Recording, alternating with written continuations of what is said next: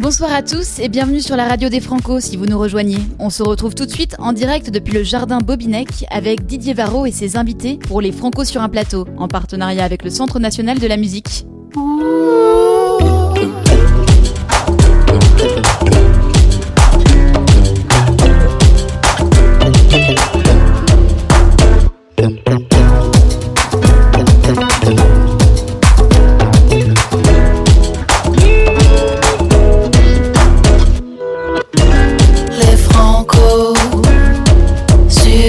Plateau proposé par Didier Varro en direct du jardin Bobinec.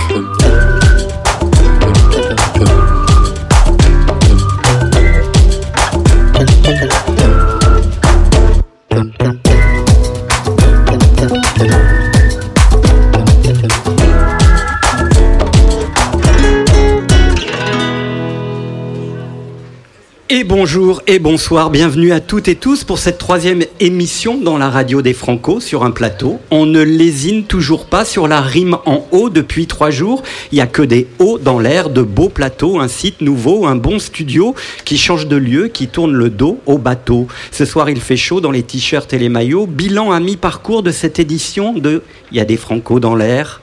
Soleil sans défaut. Hier soir, le public venu nombreux au jardin Bobinec a dansé et chanté tout en gardant ses distances. Sur les souvenirs du groupe Téléphone. Téléphone rêvé d'un autre monde, les francopholies l'ont fait. Grandeur nature, avec le souci de la responsabilité et le besoin de se retrouver unis, mais encore distanciés. Mais avec, dans les espaces qui nous séparent, des montagnes de questions, de doutes, mais surtout d'envie d'avoir envie. Hier soir, dans la nuit, on parlait encore de Foulquier, mais aussi de Gérard Pont. Je ne m'étais pas rendu compte jusqu'à hier soir que Pont était un nom finalement assez signifiant pour qui veut diriger un festival de chansons. Il permet basiquement de passer d'une rive à l'autre, de faire du lien entre deux contrées qui étaient séparées. Le pont est symboliquement assimilé au fil d'un rasoir sur lequel il est difficile de se déplacer tout en gardant son équilibre. Il est également associé au rayon de lumière, à la fois par sa légèreté et parce qu'il révèle la nature étroite et dangereuse de la voie qui, néanmoins, est le seul chemin possible pour gagner l'autre rive, tant rêvé. Alors, citons Wikipédia pour une fois. Au-delà de l'épreuve du passage de la vie à la mort, le pont symbolise dans de nombreuses légendes et dans la littérature différentes épreuves ou différents passages de la vie.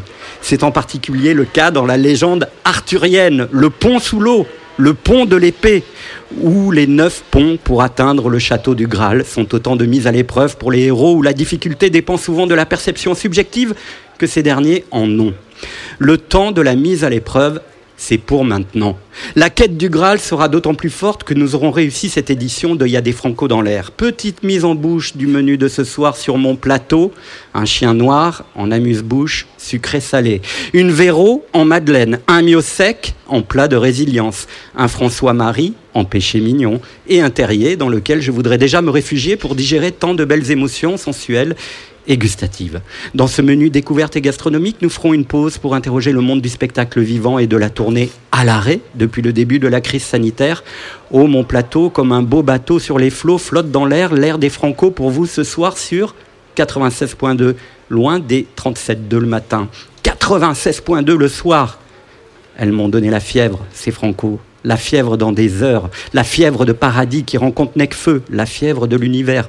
Je t'aime moi non plus, version 2020. C'est beau, c'est chaud, c'est haut, c'est Tao.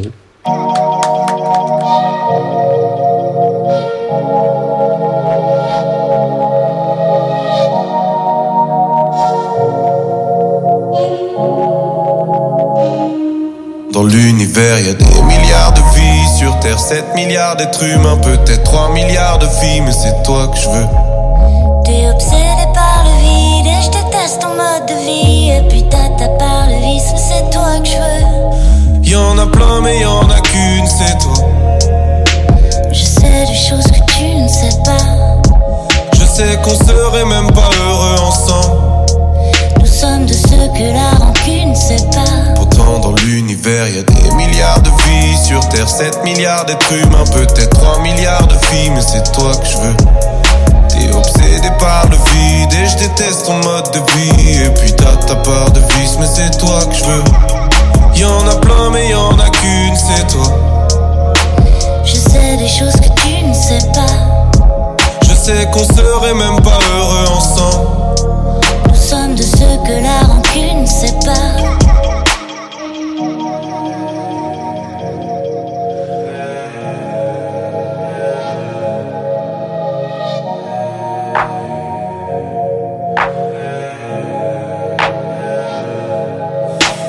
Si notre amour raté devait renaître demain.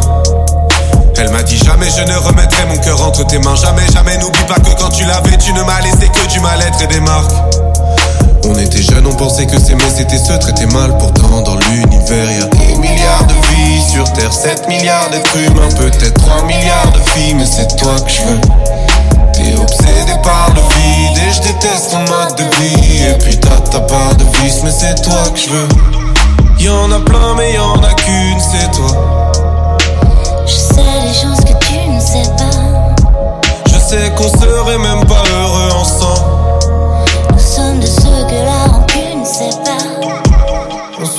on se combat jusqu'à ce qu'on bouffe les pissenlits. Notre couple succomba, ce désir puissant puis s'ennuie. Et le désir disparaît en même temps que la possession. Et les femmes de ma vie défilent en une étrange procession. J'y passerai seul la nuit sous les traits d'un jeune homme manqué. Quand la lune dort, le soleil, lui, moi je ne vois qu'elle.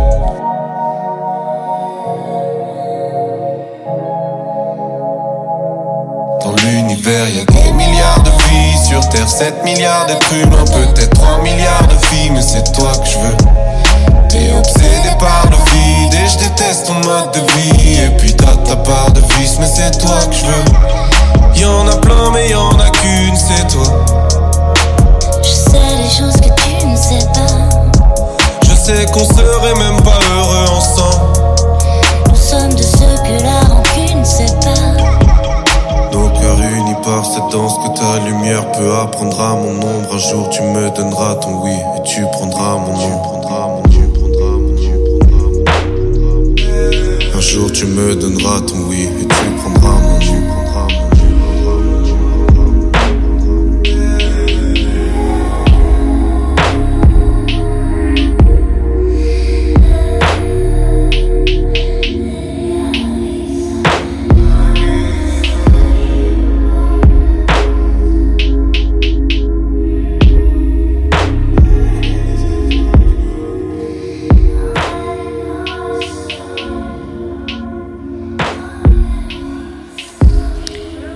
Une vie en panorama, en scène de vie instantanée, La Rochelle parfois ressemble dans ses plans au regard argentique de Vincent Delerme. Un bout de visage qui vient perturber une perspective parfaite de rempart. Les jambes d'une femme dans un plan d'affiche usée. Un stand de gaufres qui casse le plan d'une scène ouverte. La vie de Lerme. Je ne sais pas si c'est tout le monde, mais parfois la vie ressemble à la mélancolie de Vincent. Je ne sais pas si c'est tout le monde, un air de Renault quand c'était bien. Je ne sais pas si c'est tout le monde, une brève de Thiéphène sur un trottoir. Je ne sais pas si c'est tout le monde, Daniel Balavoine qui hante La Rochelle. Je ne sais pas si c'est tout le monde, mais cette année il y a des francos dans l'air et c'est un peu la vie Varda. Une vie hors public, une vie hors fébrilité, une vie hors métier, une vie hors compétition. Bonsoir Vincent Delerme.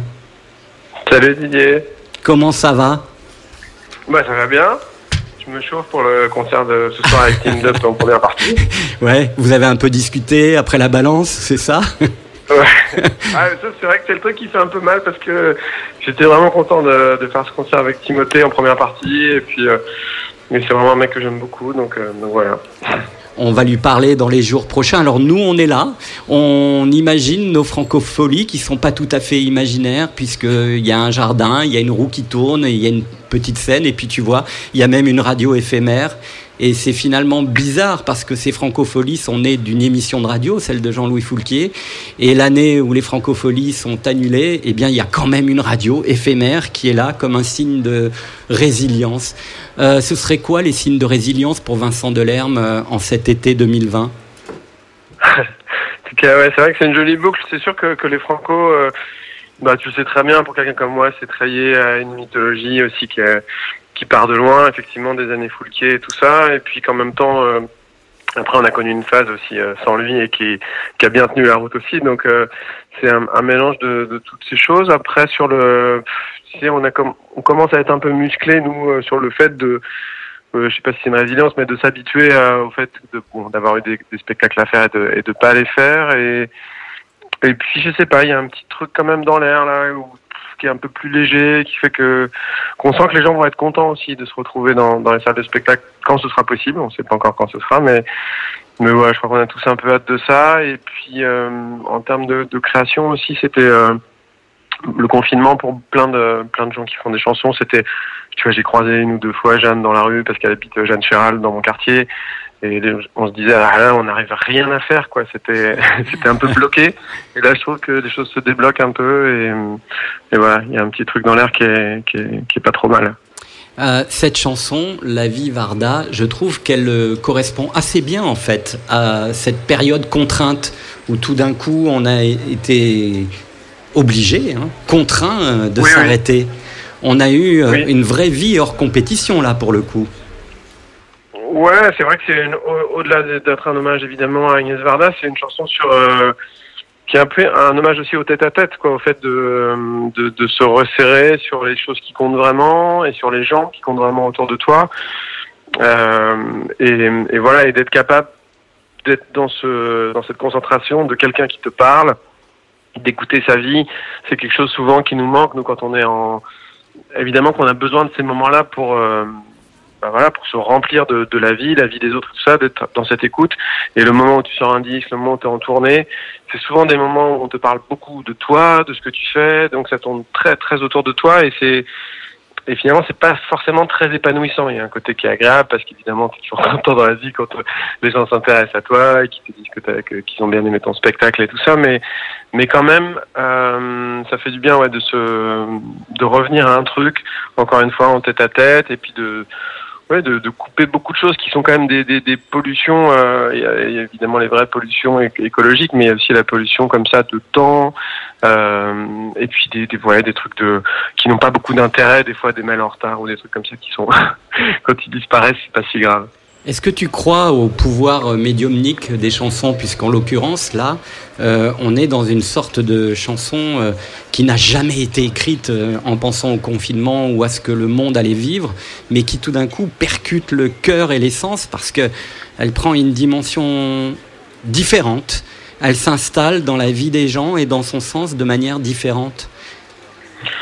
Ouais, écoute, je crois qu'au-delà de cette chanson-là, finalement, le rap, la mission aussi, quand même, s'il y en a une un peu, enfin, parmi des, des, gens qui font des chansons, c'est aussi de, de, de breaker, quoi, de faire un arrêt sur image et de dire, regardez, la vie, c'est celle-là. Donc, il y a souvent quand même, bah, chez beaucoup de chanteurs, il y a, il y a une, un truc un peu de, de rendre hommage à la vie en l'arrêtant, en disant, attention, en fait, faites quand même attention, évidemment qu'on galope tous, qu'on a tous un métro à prendre et un truc, un train où on va être en retard et compagnie.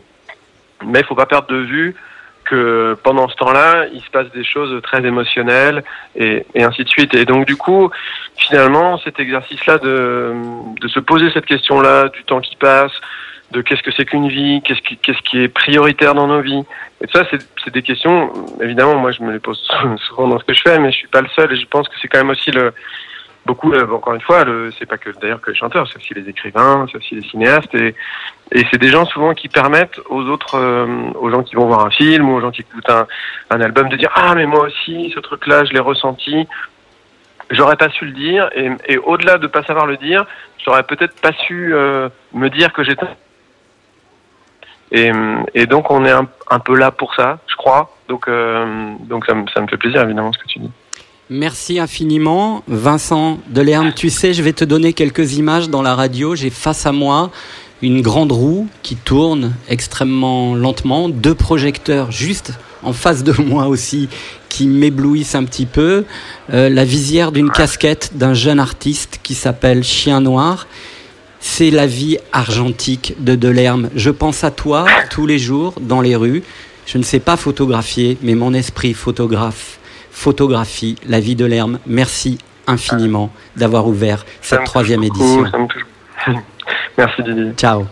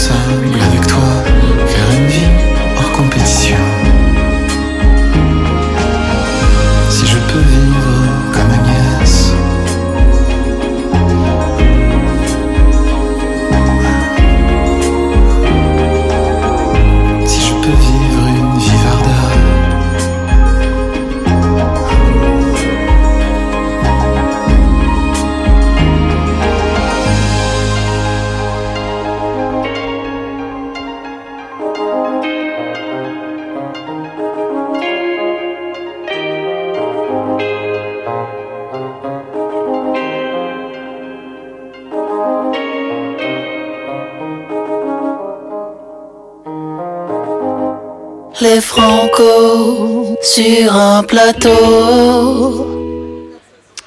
Il y aurait tant à dire sur les relations entre le chien et l'homme. Depuis l'Antiquité, les chiens sont à nos côtés, ils nous aident à chasser, à trouver de la nourriture et un abri, et parfois même à traverser un pays ou une contrée hostile.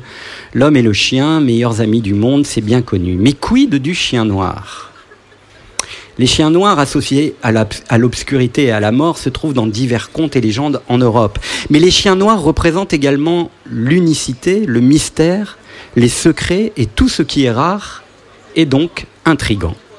Rêver d'un chien noir, paraît-il, signifie que vous êtes intrigué par des choses obscures et interdites, difficilement accessibles pour vous.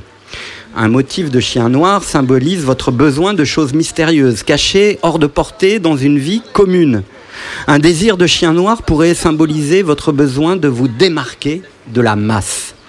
Il est donc un être protéiforme et intrigant. Et ce soir, celui qui s'apprête à chanter devant vous est donc par essence un animal qu'il faudra, je crois, apprivoiser. Caresse ou morsure? Quelle importance On a des vies d'avance et on ne s'arrêtera pas de rêver. Bonsoir chien noir, Salut Didier. ça va bien? Ça va très bien. Alors, euh, Bon, je viens de me faire psychanalyser là. ouais, qu'est- qu'en est-il de ce chien noir? Est-ce que c'est un chien euh, muet par des forces obscures ou c'est un chien qui effectivement a besoin de se singulariser pour sortir de la nasse et de la masse? C'est un peu tout ça en même temps. C'est-à-dire que euh, ce chien, c'est un peu un totem pour moi. C'était quelqu'un à qui m'adresser avant tout. euh, quand ça allait pas, tu vois. Et euh, donc oui, Euh, c'est un peu tout ça. C'est à la fois, tu vois, c'est aussi une insulte, espèce de chien, tu vois. Et donc il y a tout ça là-dedans. Voilà. Est-ce que ça a été facile de choisir ce nom? Ce soir, on va avoir deux artistes issus du chantier, Chien Noir et Terrier, qui ont pris des, des- des noms euh, d'artistes, effectivement, qui sont assez signifiants. hein. J'aurais pu en faire euh, deux pages, trois pages sur le, le Chien Noir, parce que euh, il y a aussi des chiens noirs euh, dans, dans, dans, dans, l'imaginaire collectif, qui sont aussi des chiens sympathiques, qui sont des chiens Oui, mais c'est-à-dire que c'est aussi un compagnon. ouais. C'est aussi un compagnon, le chien, quoi. Ouais. Moi, c'est une, c'est une figure à laquelle je pense souvent quand j'écris. Et il y a quelques références au chien dans mes chansons. Ouais. d'ailleurs. Ça a été évident, immédiat, de, de prendre ce, ce nom d'artiste parce que c'est le premier contact qu'on a finalement avec, euh, avec, euh, avec toi. C'est le nom, et puis après, on va écouter les, les chansons. Euh, on, a, on a envie de te caresser, hein, beaucoup plus que d'avoir peur d'être mordu. Euh, ben, euh, si tu veux, on peut, on peut en parler après. Mais euh, oui, bah écoute, euh, euh, tant, tant, tant mieux. en fait, moi, je veux quand même donner avant tout euh, de la bienveillance, quoi. C'est avant tout pour moi que j'écris. Parce que je me dépeins dans mes chansons. Je dépeins mes histoires, je dépeins mes histoires d'amour, mes, mes crises de somnambulisme, mes, tous mes doutes. Et, et donc j'aspire à de la bienveillance pour moi-même. Donc euh, si tu entends de la douceur, c'est sans doute pour ça. On écrit d'abord pour soi, toujours, avant d'écrire pour les autres? Ou c'est, à ton sens, quelque chose d'abord de, de personnel? Moi j'écris toujours pour moi, Toujours? toujours. J'ai beaucoup de peine à écrire des histoires, tu vois, qui ne sont pas euh, reliées à moi. Euh, c'est peut-être très égocentrique, mais c'est ma façon de faire. C'est, euh, ça fait appel à des choses tellement profondes, euh, l'écriture. Euh, c'est, un, cri, en fait. Peur euh, aussi, euh, peut-être, euh, du regard des autres, dans un premier temps, avant de se lancer euh, justement euh, euh, dans l'arène, comme tu vas le faire dans, quelques instants. Euh, savoir d'abord qui on est pour peut-être séduire euh, les autres. Oui, tout à fait, ouais. C'était ma, c'était ma démarche en tout cas. C'est-à-dire qu'il y a un moment où, euh, bon, c'est pas hyper gay, mais il y a un moment où, où dans ma vie, je suis vraiment tombé au fond. Et c'est là où le chien noir est apparu en fait. Et ça m'a, c'est une, c'est une, ça m'a sauvé la vie en fait. Donc euh, oui, avant tout se connaître, avant de ça- ça- d'affronter, d'affronter les autres. Ça veut dire que l'écriture, elle est thérapeutique, Ah, complètement. elle soigne, Mm. Et elle, elle va jusqu'à sauver la vie. Même elle est prémonitoire souvent. Euh, des fois, j'écris des choses que je comprends six mois après. et je me dis, ah, mais. Ah, d'accord, en fait, c'est maintenant que ça a du sens, ça, dans Ouais. ma vie. Ouais, on disait ça tout à l'heure un peu avec Vincent. Delerme sur La Vivarda, qui est une chanson qui a pris un, un nouveau sens euh, aujourd'hui, où on est euh, euh, presque cloué dans le hors compétition, où le monde a été obligé de, de s'arrêter. Chien Noir, auteur, compositeur, interprète, originaire de Bordeaux. De Bordeaux, exactement. Voilà. Et c'est là-bas que tu écris tes chansons. Voilà, dans, dans mon petit appartement. Ouais. Euh, je me suis fait un petit studio dedans et puis euh, euh, je travaille régulièrement avec quelqu'un qui s'appelle Marc Domaille, qui est le chanteur de Cocoon. Donc on, on travaille beaucoup ensemble. Ouais. C'est une oreille très attentionnée et puis voilà. Il euh, agit comme euh, producteur. C'est un, euh, Marc Domaille, c'est un- une sorte de haut couturier. hein. Il- oui, c'est peu de le dire. Il, il- il a ce sens comme ça de- des textures, de la réalisation, du costume. C'est ça? Il, est un peu ton Karl Lagerfeld? En fait, c'est un, c'est un mélodiste incroyable, Marc. Ouais. Et c'est un mec euh, qui m'a beaucoup coaché en me disant. euh, je lui- je- en fait, à chaque fois que j'écris une chanson, je lui envoie. Et des fois, il me dit C'est de la merde. Tu recommences. C'est de la merde. Et le chien mort à ce moment-là. Non, le chien est mort à ce moment-là plutôt. Euh, et là, je mets ma fierté de côté parce que j'ai envie de faire la, meilleure chose possible, quoi, euh, venant de moi. Et, euh, et donc, il m'a vraiment poussé à donner le meilleur de moi-même. Avant d'être un, un réalisateur, avant d'être un producteur, avant d'être mon éditeur. C'est avant tout un ami, en fait.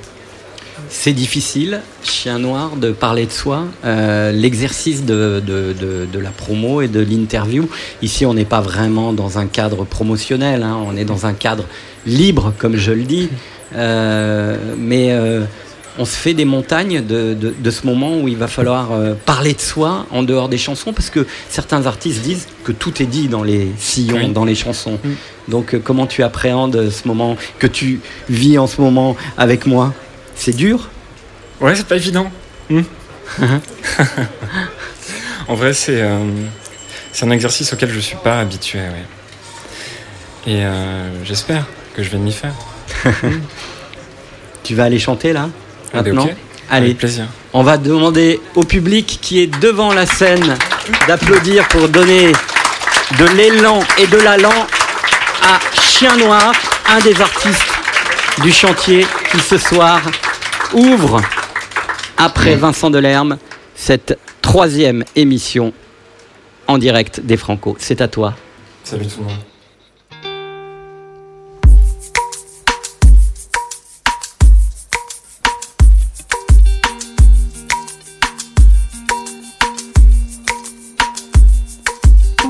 Ça commence comme un souvenir.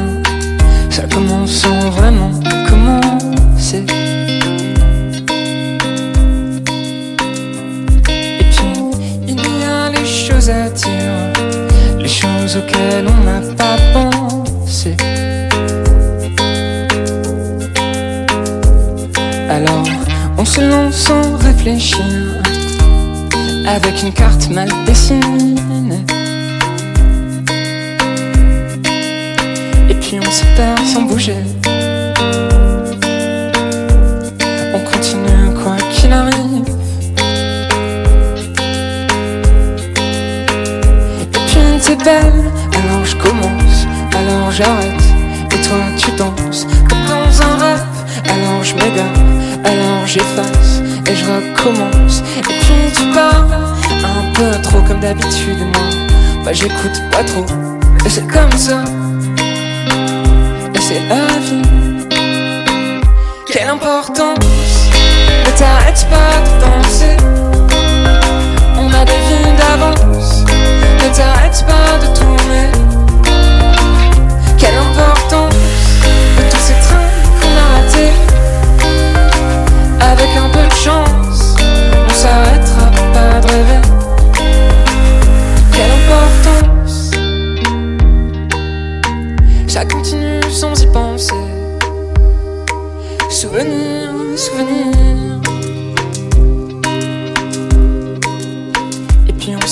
Sans bouger. Le soleil n'arrête jamais de grandir. Et puis ça vaut la peine. Tu dis que je suis beau, moi je dis que je t'aime. On se dit que c'est drôle, la vie quand même, que ça vaut le coup. Tant qu'on vole haut, nous pousse des ailes, parfois des plumes. Et puis on pense à autre chose et toi, toi t'aimes pas trop l'altitude. C'est comme ça. Quelle importance, ne t'arrête pas de danser. On a des vies d'avance, ne t'arrête pas de tourner. Quelle importance de tous ces trains qu'on a ratés. Avec un peu de chance, on s'arrêtera pas de rêver.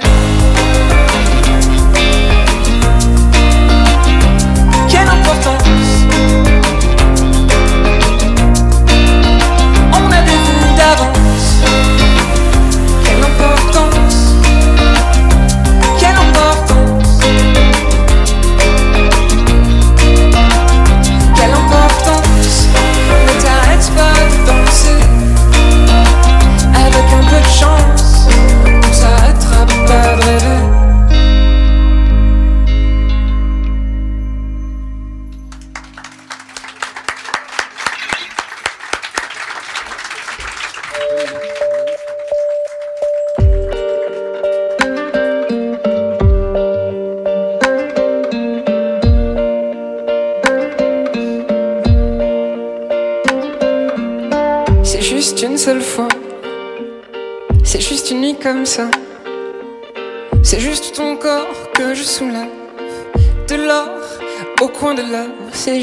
que j'y pense encore un peu.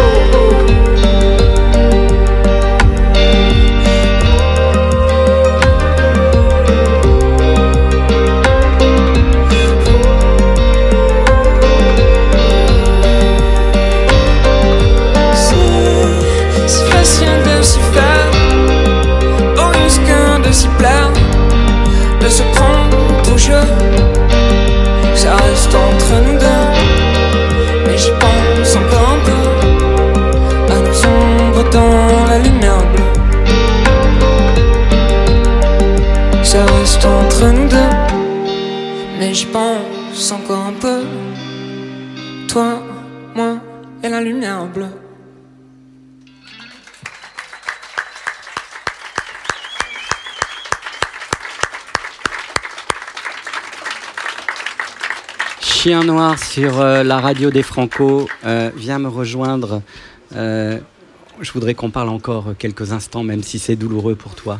C'est incroyable le contraste quand même, justement, entre cette... je m'entends plus. Allô, allô? Allô, allô, allô? Vous m'entendez? Eh ben, Moi, je m'entends plus. C'est incroyable, en fait, ce, ce contraste entre cette ouais, difficulté à, à parler de soi et puis, en fait, cette légèreté comme ça qui, tout d'un coup, euh, apparaît. Euh, On a l'impression que tout est facile. euh, et euh, on a même du mal à voir que ce grand beau garçon a touché le fond et qu'il a rencontré le visage d'un chien noir pour l'aider à sortir de lui-même. Bah, tant mieux si, si tu as cette sensation-là. C'est beaucoup plus facile de le chanter que de le dire, en tout cas. Ouais. Beaucoup plus facile de le chanter. C'est quoi la mélancolie pour toi Euh, c'est une vaste, vaste question. Euh, moi, je dirais pas que ce que je fais, c'est mélancolique, parce que quand, quand j'écris... J'ai pas dit que c'était mélancolique. Oui. Euh, la mélancolie, c'est quand même une sensation assez chaude, au fond. Tu vois, il y a beaucoup de, il y a beaucoup de souvenirs. Moi, c'est quelque chose sur laquelle j'ai tendance à, à travailler, euh, sur l'enfance. Euh, toutes ces questions, les peurs, les peurs d'enfant, et ce que t'en fais en étant adulte, quoi. Et, euh, et cette, cette, euh, cette enfance, quoi, qui, qui disparaît, quoi. C'est peut-être ça pour moi la nostalgie, au fond.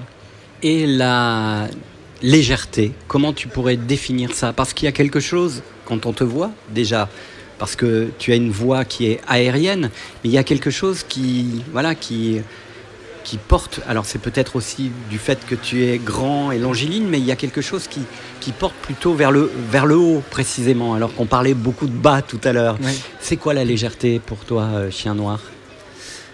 Mais la légèreté, je pense que c'est c'est l'insouciance un peu. C'est-à-dire que c'est encore lié à l'enfance, quoi. C'est une quête? Ouais, ouais, je- car- carrément. Une quête inaccessible ou possible? Je pense que c'est- inaccessible, forcément. En fait, c'est juste que c'est peut-être une- la résilience, quoi. C'est finir par s'accepter soi, tu vois. Je vais pas faire de la psychologie à deux balles, mais, mais au fond, c'est un peu le. Ce que j'essaie de faire, c'est de me comprendre, tu vois.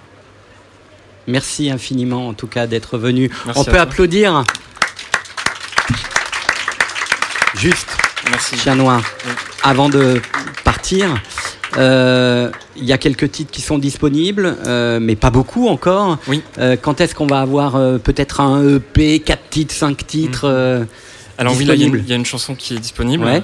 qui est sortie il y a une quinzaine de jours, et euh, euh, il y aura un EP qui devrait sortir euh, courant euh, dernier trimestre euh, 2000, 2020, quoi. C'est cool ce chantier? Extrêmement cool, Ouais. extrêmement tout le monde. euh, En fait, il y a une équipe euh, assez chouette, Euh, et notamment les artistes. Euh, J'en vois quelques-uns qui sont là. Enfin, il y a Lucie qui est là. Salut Lucie. et euh, il y a, tu vois, il y a pas de, y a pas de compétition, quoi. Ah bon, on est hors compétition, Ah ouais, comme on disait. Ouais, voilà, c'est en fait c'est hors compétition, c'est pour ça. Donc euh, très chouette, très chouette. Merci infiniment. Merci. On l'applaudit encore.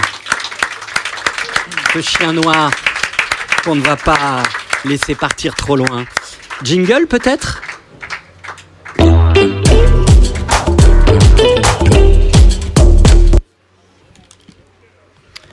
Une Jeanne fille qui brûle de son énergie les claviers. Une jeune fille droite qui s'insurge pour que ses sœurs puissent être femmes et féministes. Une jeune fille qui transmet l'espoir dans cette idée d'une mise en quarantaine possible. Une jeune fille, belle et utile, et au téléphone, une jeune fille, c'est Jeanne Chéral. Bonsoir Jeanne Chéral. Ouais, bonsoir Didier, quelle belle mise en mise en matière. je suis ravi. honorée. Je suis ravi. En plus, ce soir, j'ai l'impression d'être en famille. Vincent Delerme tout à l'heure. Maintenant, j'ai presque Ah, l'impression que euh, les Franco euh, sont là, en fait. Ouais, mais bravo en tout cas, hein, bravo de, euh, de les faire vivre malgré les circonstances, ça fait super plaisir. Euh, comment comment va cette jeune fille euh, en ces temps un peu compliqués et contraints? Euh, écoute, ça va, ça va. Évidemment, les, les concerts, les festivals, euh, comme à tout le monde, me manquent. Mais, euh, mais bon, on, on, on essaie de. Enfin, moi, personnellement, j'essaie de, de mettre mon énergie ailleurs et puis, et puis de me dire que qu'on va reprendre tout ça à l'automne, coûte que coûte. Comment on- ça va bien. comment on, on, finalement on replace son énergie, euh, euh, Jeanne, dans ces moments-là Bah, tu vois, il y a, quelque chose qui m'a vachement touchée euh, pendant le, confinement. Justement, je me suis rendu compte, enfin, c'est en lisant un papier, je crois que c'était un papier de la SACEM d'ailleurs, qu'avait écrit Véronique Mortaigne. Elle recensait des, des- des impressions d'artistes et je me suis rendu compte qu'il y avait pas mal de chanteurs qui avaient écrit. euh, tu vois, notamment la, la grande Sophie a écrit un bouquin. Je sais qu'Olivia a sorti un bouquin aussi. Florent Marchais. Enfin, je me dis c'est hyper émouvant en fait de voir que tu sais on ferme une porte et on, on ressort par une fenêtre. Tu vois, que, vraiment trouver une une façon de s'exprimer, euh, euh, même si le, le fait d'être sur scène pour l'instant c'est c'est pas possible. Euh, Il y, a, y a quand même ce- cette espèce de, comme tu disais tout à l'heure, ce feu, ce feu qui brûle, cette espèce de de, de, de besoin, de besoin de dire, de besoin de s'exprimer. Qui, euh, enfin, moi, ça m'a touché de me rendre compte de ça en fait, de, de cette écriture euh, qui qui qui euh, qui perdure quoi. Ouais, et qui bouillonne en fait. Et même si elle, elle se concrétise pas par des livres ou des chansons pour l'instant, on sent quand même qu'il y a une sorte de vitalité artistique incroyable dans le ventre, Ouais, dans le cœur. Hein, c'est vrai. Hein Mm. Ah mais ouais, mais totalement. Bah il y a qu'à voir le nombre de, de live streams qui ont eu lieu pendant le confinement, de, de concerts comme ça. euh, euh, tu vois, moi j'ai j'ai eu l'occasion d'en faire pendant le pendant cette période. J'en faisais un par semaine et je pense que ça m'a vraiment aidé à structurer le temps, à Tu vois, à chaque fois, je répétais euh, pour pour euh, le jeudi à, à 18h. Enfin, c'était un rendez-vous euh, qui m'a vachement aidé, quoi. Tu vois, à, à tenir ce, ce temps, à, à, à le, à le mettre en forme et à, à avoir malgré tout le trac de, de retrouver les gens par le biais de, du live stream. Moi, je faisais ça sur Instagram. Et ça a été, Ouais. un- ça a été une super expérience faire ça.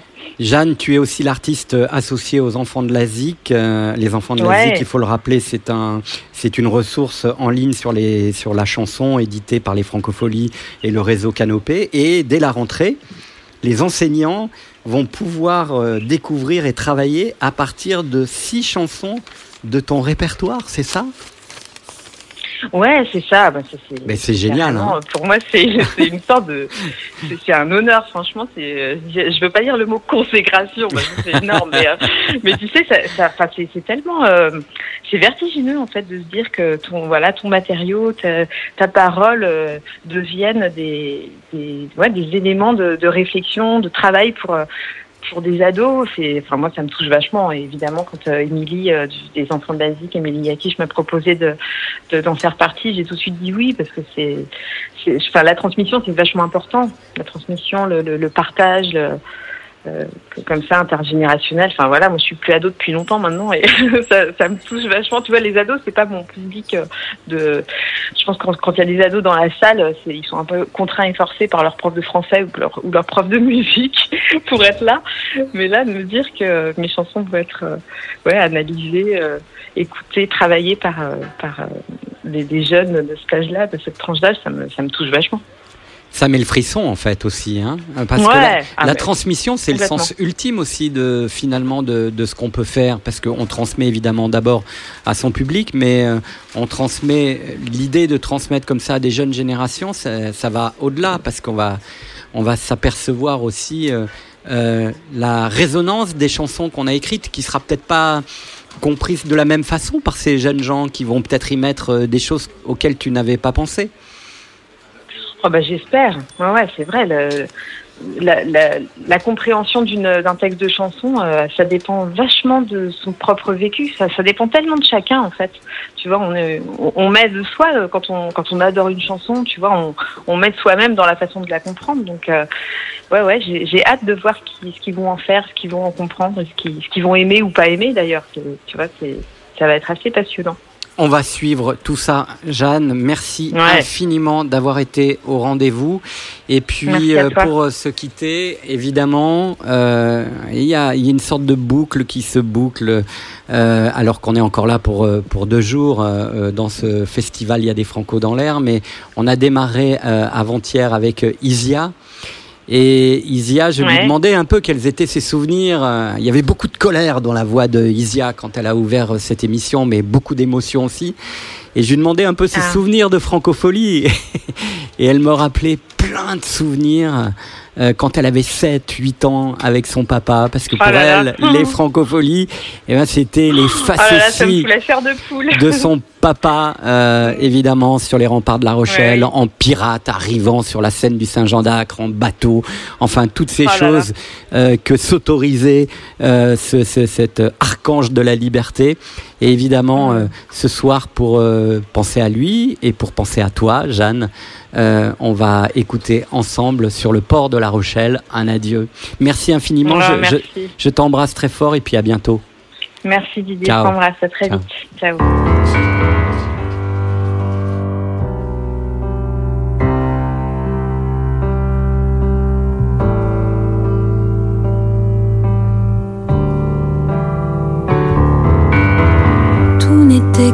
Que chaleur, ombre et lumière. En ce matin d'avril, marqué par ton départ, une scène à ta grandeur, belle et païenne à ta splendeur, à ta mémoire.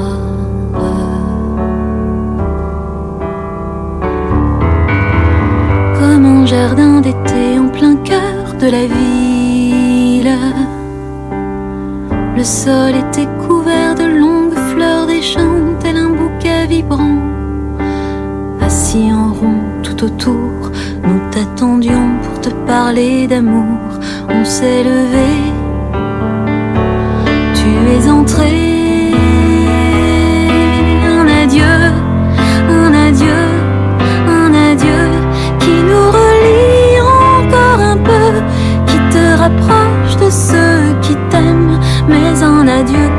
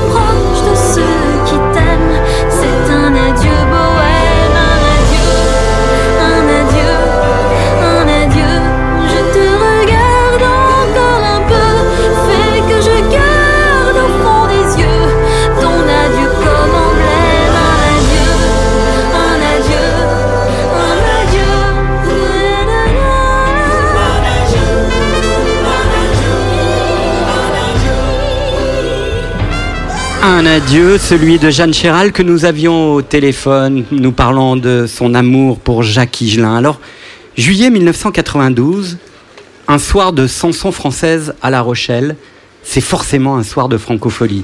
Véro est là avec l'orchestre Physio de Prague, le Saint-Jean d'Acre est balayé par des bourrasques de vent à décorner les bœufs. C'est un soir magnétique à l'image de celle qui est à son piano, électrique, sensuelle, imprévisible, comme la météo, souvent les soirs où l'océan interroge la terre et ses tumultes. Les chansons de Véronique Sanson en symphonique sont loin d'être académiques. Elles sont nerveuses, organiques, volcaniques. Ce qu'une petite fille a toujours fait de la pop musique. La colère des dieux qui menacent, la puissance des chansons telluriques de Véro, dialogue au sommet entre les forces de l'esprit. Ce soir-là, Véro était l'orage, la tempête, le courage et la force de l'imprévisible. Pupitre, partition, queue de pie, envolée. Un concert en haute altitude. Debout, en bout. Jamais plus belle version du maudit fut chantée. C'était un soir de Véro, un soir donc de La Rochelle.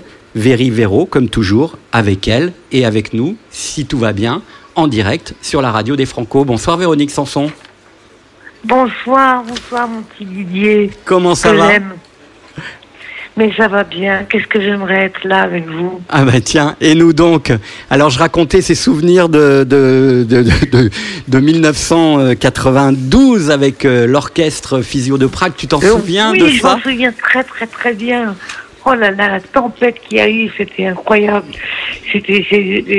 C'était drôle, c'était tout tout s'est envolé. Ouais. Et en fait, tu as donné des conseils à une certaine Catherine Lara qui l'année suivante se, se, se- se produisait avec aussi un symphonique et tu lui as dit il faut que tu trouves un truc pour les pupitres, hein, c'est ça? Et les partitions. Exactement, je lui ai dit, elle m'a dit, mais non, ça n'arrivera jamais, euh, ça n'arrive pas. Je dis, bah si, ça me vient d'arriver à moi, alors ça peut t'arriver à toi. Et je me souviens qu'elle avait mis des parasols euh, euh, d'une marque de boisson euh, horrible, c'est très célèbre, euh, bon, je tairai le nom, et, et, et qui sont tous en- envolés. Et je me suis dit, ben voilà, c'était ça. Mais, mais quel souvenir Moi, j'ai que des bons souvenirs à La Rochelle. Des, des, des, des souvenirs de Jean-Louis, des souvenirs de... de, de c'était c'est merveilleux. Vraiment, ça, ça me manque beaucoup, ça me manque. Alors nous, on est quand même là, même si les Franco sont annulés. On a créé notre petite radio éphémère et euh, on raconte ses souvenirs. Et oui, mais- Il y a plein de gens qui sont là devant nous et, et voilà. Et je me disais, une année sans Véro au Franco, c'est pas possible. Donc euh, il faut qu'elle qu'elle me parle, qu'elle nous parle. Et, et je voudrais d'ailleurs demander au public qui est là de, de t'applaudir parce que quand même ça fait super chaud au cœur de savoir que tu es là. C'est un peu comme si tu étais sur scène gentil, finalement. Merci beaucoup. Et euh, Oh, on, c'est trop- C'est trop chou. on espère te retrouver très très vite sur scène. En tout Mais cas, oui, mais- le cœur bat très fort et on va réécouter cette version magnifique du Maudit euh, avec l'orchestre Physio de Prague. Et je t'embrasse, je t'embrasse, le cœur palpite. Moi aussi. Et, et, et, et je vous embrasse tous. À Et bientôt. puis merci beaucoup, merci beaucoup de m'avoir appelé. Ah. C'est tellement gentil. On t'aime. Ciao Véro. Moi aussi. Ciao, ciao, ciao. Bye bye.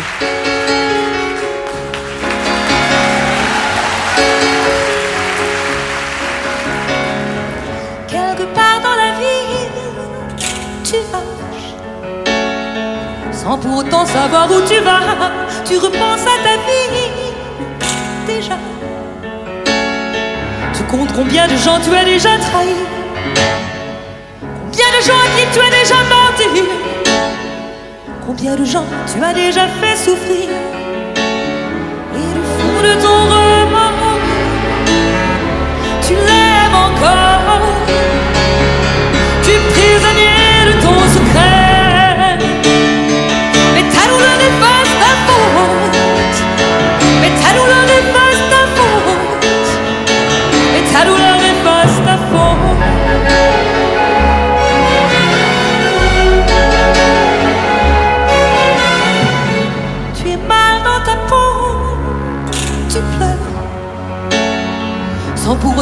jamais consolé.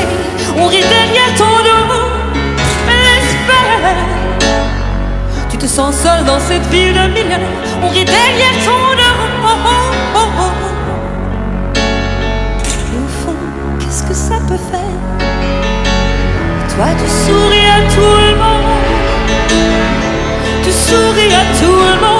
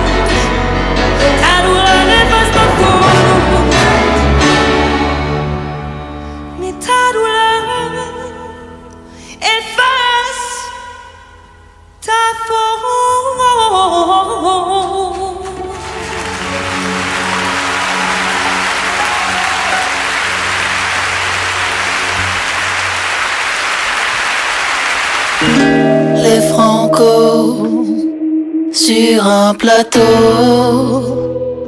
proposé par Didier Varro en direct du jardin Bobinec. On n'est pas tout à fait en direct du jardin Bobinec. Nous sommes en direct, mais on s'est un peu déplacé depuis euh, ce matin. Et donc nous sommes carrément sur le port euh, de La Rochelle. Et à cette heure-ci, tous les soirs, c'est l'heure du débat en collaboration et en partenariat avec le CNM, le Centre national de la musique. Nous avons eu hier son président, Jean-Philippe Thiellet, qui était là pour nous parler un petit peu de, de, de, de ce CNM, de ses projets, je dirais pas de ses désirs d'avenir, comme disait l'autre, mais en tout cas de ses projets, mais aussi de ce moment très crucial pour l'ensemble du spectacle vivant le spectacle vivant au pays du Covid-19, euh, extrait de paroles d'artistes en colère ou en questionnement. Ariane Ascaride, l'état de notre métier me fait peur. Fabrice Lucchini, nos dirigeants nous prennent pour des enfants. Akhenaton, interdire les concerts et autoriser les TGV, c'est une connerie sans nom. Bartabas, c'est nous les artistes qui allons souffrir le plus. Marie-Claude Pietragala, comment imaginer des danseurs qui ne se toucheraient plus? Roberto Alagna, je suis très inquiet pour les jeunes artistes. Dominica, peut-on chanter face à un public masqué? Etc., etc. Tant de questions posées par les artistes dans ce moment où le spectacle vivant est à terre au pays du Covid-19. Ce soir, pour en parler, Simon Naudet, qui est responsable booking de W Spectacle. Bonsoir. Ça va bien? Ça va bien même quand on pose ce genre de, de préalable il, faut, il faut rester positif de toute façon. Lucie Antunes, bonsoir. ça va bien Oui, ça va bien. Ouais, c'est pareil, on peut aller bien en ces temps euh, compliqués. Vous qui, a, qui avez euh, traversé euh, l'aventure du chantier avec succès, qui aujourd'hui êtes là au Francofolie dans ce dispositif Ben, on va dire que là, actuellement, ça va parce qu'on joue. Donc c'est une parenthèse. J'imagine que quand je rentrerai chez moi, je n'irai pas aussi bien. Thierry Langlois qui est au téléphone, qui est le directeur d'unité. Je ne sais pas s'il nous entend. Bonsoir Thierry. Bonsoir Didier, bonsoir Simon, bonsoir Lucie. Salut. Ça va La même question. Est-ce que ça va bien euh, au pays du Covid-19 Donc ça, ça va bien, euh, on, on est très angoissé Didier, mais euh, sinon après euh, on est en bonne santé, donc c'est déjà un, un bon point. Et comme disait Simon, on, on garde espoir qu'un jour euh, ce, ce virus euh, nous lâche les baskets. mais euh, mais, euh, mais c'est une période très, très angoissante quand même. ouais. Et David, merci. Et David Fourier, qui est le directeur de la Sirène, qui est cette salle de spectacle euh, à côté de La Rochelle, hein, euh, qui est dans La Rochelle d'ailleurs, mais pour y aller, euh, ah, il faut, avoir des bonnes jambes ou euh, avoir une trottinette ou un vélo, c'est encore mieux. euh, Ou une pour y bonne aller. société de taxi qui fonctionne toute la nuit. Et euh, qui est évidemment euh, associée au Francofolie, mais pas que, qui est une salle qui fonctionne et qui organise beaucoup de résidences et de la diffusion hein, aussi. Tout à fait. Est-ce que ça va bien au, au- au pays ça- du Covid-19 Ça va bien, mais euh, trois petits points. Ça Ouais. pourrait aller mieux quand même. Alors, finalement, euh, il y a eu cet état de sidération qui nous a tous saisis. Euh, J'ai envie de, de vous demander à partir de quand et comment on imagine sortir de la sidération pour imaginer un futur sans horizon? C'est vraiment antinomique même avec euh, vos métiers, puisque le métier que vous faites tous, c'est de, de- de- de dessiner les contours d'un futur où il y a toujours un horizon, même s'il est très lointain. Simon. Le plus ouais, le, dur, c'est de composer avec euh, l'évolution de la situation qui n'arrête pas d'évoluer. En fait, moi, je me rappelle au début, début mars, euh, quand ça nous est tombé sur la tête, le premier réflexe, a été parfois de reporter des concerts à fin mai, même en juin. On se disait quand on était début mars que reporter des concerts en juin, c'était la solution et qu'on en serait, on serait tiré d'affaire. Ouais, c'est vrai. On l'a vraiment pensé en fait. euh, et aujourd'hui, effectivement, ça paraît complètement ubuesque de, de se dire qu'on a pu envisager les choses comme ça, mais parce qu'on n'avait pas d'infos. Et la situation, elle évolue et les worst case scénarios, ils évoluent en fait au fil du temps. Donc euh, voilà, au début, on lisait des choses très anxiogènes qui disaient euh, que les concerts ne reprendraient pas avant l'automne 2021. Euh, et pendant longtemps, on s'est interdit de le penser et de le croire. Et plus le temps passe, euh, plus malheureusement, euh, il y a une forme d'anxiété latente qui s'installe en fait. Donc on est vraiment en méthode couée à affronter les choses et essayer d'organiser les choses pour faire en sorte qu'elles puissent exister le jour où on aura le droit de les faire. Mais pour autant, je pense que le plus dur, c'est ce, manque de visibilité en fait. La même question que je vais poser à, Simon et à Thierry qui est au téléphone. Comment on parle à ces artistes? Euh, on a entendu depuis le début de la semaine, euh, enfin depuis le début de la semaine, je ne sais pas pourquoi, mais bon, depuis le début de ces Franco, beaucoup de paroles, euh, je dis des montagnes de questions pour reprendre Bachung. C'est surtout ça, c'est une addition de, de, de questionnements, parfois de colère. Comment on arrive à parler euh, à ces artistes, euh, Simon? Ben, Je pense que nous, on s'est attaché à leur parler euh, très régulièrement dès qu'on avait des nouvelles, à surtout pas perdre le contact. Euh, moi, de ma position, ce que j'ai remarqué, c'est qu'il y avait une grande compréhension euh, de la part des artistes de la situation. À partir du moment où tout le monde est dans le même bateau, en fait, je crois que tout le monde apprend à composer avec ça, avec des degrés d'anxiété et des changements d'émotions aussi différents. Le plus dur, effectivement, c'est de, pouvoir patienter. Euh, et tous les artistes n'ont pas la même capacité à le faire parce qu'ils sont pas tous dans les mêmes dynamiques, pas tous au même moment de leur carrière, de leur développement.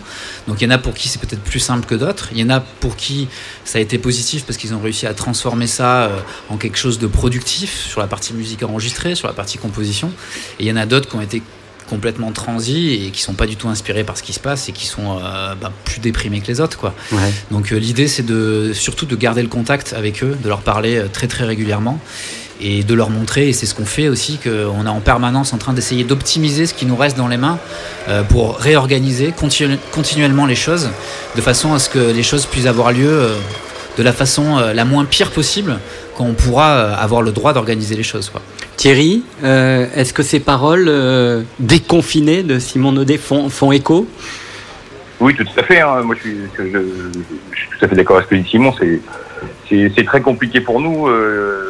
Les situations euh, sont, sont, sont, sont dures pour les artistes. euh, Les, les dynamiques émotionnelles dont, dont parlait euh, Simon, c- celles-ci, euh, quand on part en tournée, comme tu disais tout à l'heure, il y a, y, a un, il y a un horizon, euh, il y a un travail qui est fourni au fur et à mesure, et quand la tournée elle démarre, petit à petit ça évolue, tu as des objectifs qui doivent arriver, un Olympia, les festivals d'été, tout ça. Dans la tête des artistes, c'est des moments euh, hyper importants. Et quand, on, quand tu te fais couper l'art sous pied, que d'un seul coup ton planning devient vide, et comme disait Simon, on récupère ce qu'on peut, on reconstruit, on retravaille, mais du coup, il faut de nouveau redéplacer. Et puis, le temps passant, on ne croit plus à ce qui est monté, qui arrive plus tard. Euh, tout ça, euh, les dynamiques émotionnelles, les dynamiques de promo, euh, c'est très difficile pour les artistes. hein. Évidemment, ils sont pas tous, euh, ils réagissent pas tous de la même manière, mais globalement, euh, c'est difficile hein, pour les jeunes artistes qui étaient euh, depuis plusieurs années à, à essayer de percer, qui commençaient tout juste à arriver à trouver leur public, et, et d'un seul coup tout s'arrête. C'est euh, très dur, quoi, très très dur. C'est un métier quand même qui est très concurrentiel finalement, quoi. Donc euh, il y a derrière tout ça des angoisses, des craintes, euh, des nouveautés qui vont arriver, ils vont se retrouver relégués derrière. Enfin, t'imagines toutes les questions qui peuvent passer euh, dans la tête des artistes. Euh, on est on est à leur côté euh, le plus souvent possible, euh, le mieux qu'on peut. Et il y a les artistes, mais il y a les équipes autour, hein, tous les les musiciens, les techniciens, tout ça, tous ces gens-là sont sur le carreau, attendent devant nous. On leur envoie des des plannings, mais tout ça est encore très très incertain.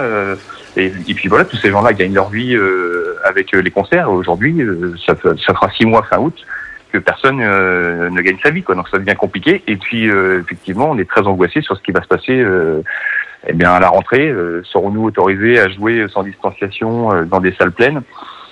C'est de plus en plus incertain. Donc, euh, si on ne fait pas l'automne, qui- qu'est-ce qui se passe en début d'année prochaine? Jusqu'en, jusqu'à quand on va devoir arrêter? Après, on est bien conscient hein, que que tout ce qu'on notre métier, ça représente à peu près tout ce qu'il faut pas faire pour pour la diffusion du, du, du virus. Donc euh, c'est complexe. La complexe. question de Dominica que je citais, euh, peut-on jouer euh, devant un public masqué? J'ai envie de la poser à, à Lucie Antunes. Est-ce que c'est c'est possible? Alors moi, euh, j'ai j'ai pu assister à ça, hein, puisque à Radio France, nous avons organisé des concerts, euh, on va dire, avec distanciation et masque. C'est assez curieux, mais ça, ça fonctionne un peu. Économiquement, ça ne peut pas fonctionner, on est d'accord, mais de façon sanitaire, ça fonctionne. Mais j'ai envie de, vous poser la question, Lucie. Alors moi j'ai fait le test euh, hier, j'ai joué devant des personnes euh, masquées. Je vous cache pas que c'est un peu étrange. D'ailleurs, je leur ai dit, je l'ai partagé avec eux, et ils ont acquiescé parce que même pour eux, en fait, finalement, c'est c'est plus compliqué parce que eux aussi ont envie de montrer euh, ce qu'ils sont en train de ressentir, et ça passe par euh, bah, ça passe par les expressions du visage, quoi. Donc là, on n'a que les yeux, donc on s'accroche très fort au regard. Après. euh, voilà, on, joue quand même, quoi, et ça reste, ça reste agréable. Donc oui, c'est possible. J'ai envie de vous citer une autre phrase, euh, particulièrement à vous, euh, Lucie. C'est Caroline Carlson. Pour définir cette période, elle a dit une tempête silencieuse. Qu'est-ce que vous pensez de ces mots? Oui, bah, c'est exactement ça, en fait. Nous, déjà, on- en temps normal, on, on essaye de gérer euh, avec nos émotions qui, qui, qui- qui nous traversent euh, toujours parce qu'on est déjà dans un, un endroit, euh, en tout cas, moi, me concernant, je, suis- je- je- j'ai un projet qui est en développement, donc euh, je sais jamais vraiment où ça va, mais on a quand même une visibilité. Là, on Une est sorte encore d'horizon quand même. on a quand même un horizon, mais là, c'est vraiment au jour le jour. C'est vraiment au jour, le- au jour le jour avec des promesses, mais on ne sait pas si elles vont tenir. Officiellement, moi, je reprends l'automne, même euh, mi-août. Donc, euh, on fait comme si tout allait bien et qu'on allait reprendre, et, on est quand même dans cette euh, insécurité. Donc, euh, ce silence, il devient vraiment pesant pour nous, pour tout le monde. Après, j'ai jamais été aussi proche de mon tourneur, par exemple, parce qu'on, du coup, on se parle énormément. Voilà, il va peut-être devenir psychologue. euh, euh, voilà, donc c'est, compliqué à gérer. Et en Et effet, entre silence. artistes, vous arrivez à vous parler ou... Alors, entre artistes, on se Ouais. parle beaucoup. On n'a jamais finalement été aussi proches parce que eh ben, tout le monde est fragilisé. Et donc, euh, on sait ce que, ce que ça donne, les instants de fragilité partagés. En fait, on, on se confie beaucoup plus et, et on parle plus librement. De toute façon, on est dans une situation un peu d'urgence et là, on a besoin de, d'en discuter. Et oui, oui, c'est évidemment. En plus, on est tous dans le même bateau là pour le coup. hein. David, je vais vous poser une question qui va peut-être vous paraître euh, curieuse, mais qui me paraît essentielle. Dites-nous ce que c'est qu'une salle fermée. Une salle fermée, c'est une salle où on n'a plus du tout, du tout, du tout de, de musiciens, de passage, où les salariés ont quitté le navire le 13, le 13 mars et où on est dans la, la plus grande des incertitudes. Alors, euh, avec un certain confort nous concernant, parce qu'on est une salle euh, très largement et très confortablement aidée par les, pouvoirs publics, euh, que ce soit l'aglo, le ministère de la Culture, euh, le département, la région. Donc, on, a les reins solides mais c'est un silence assourdissant.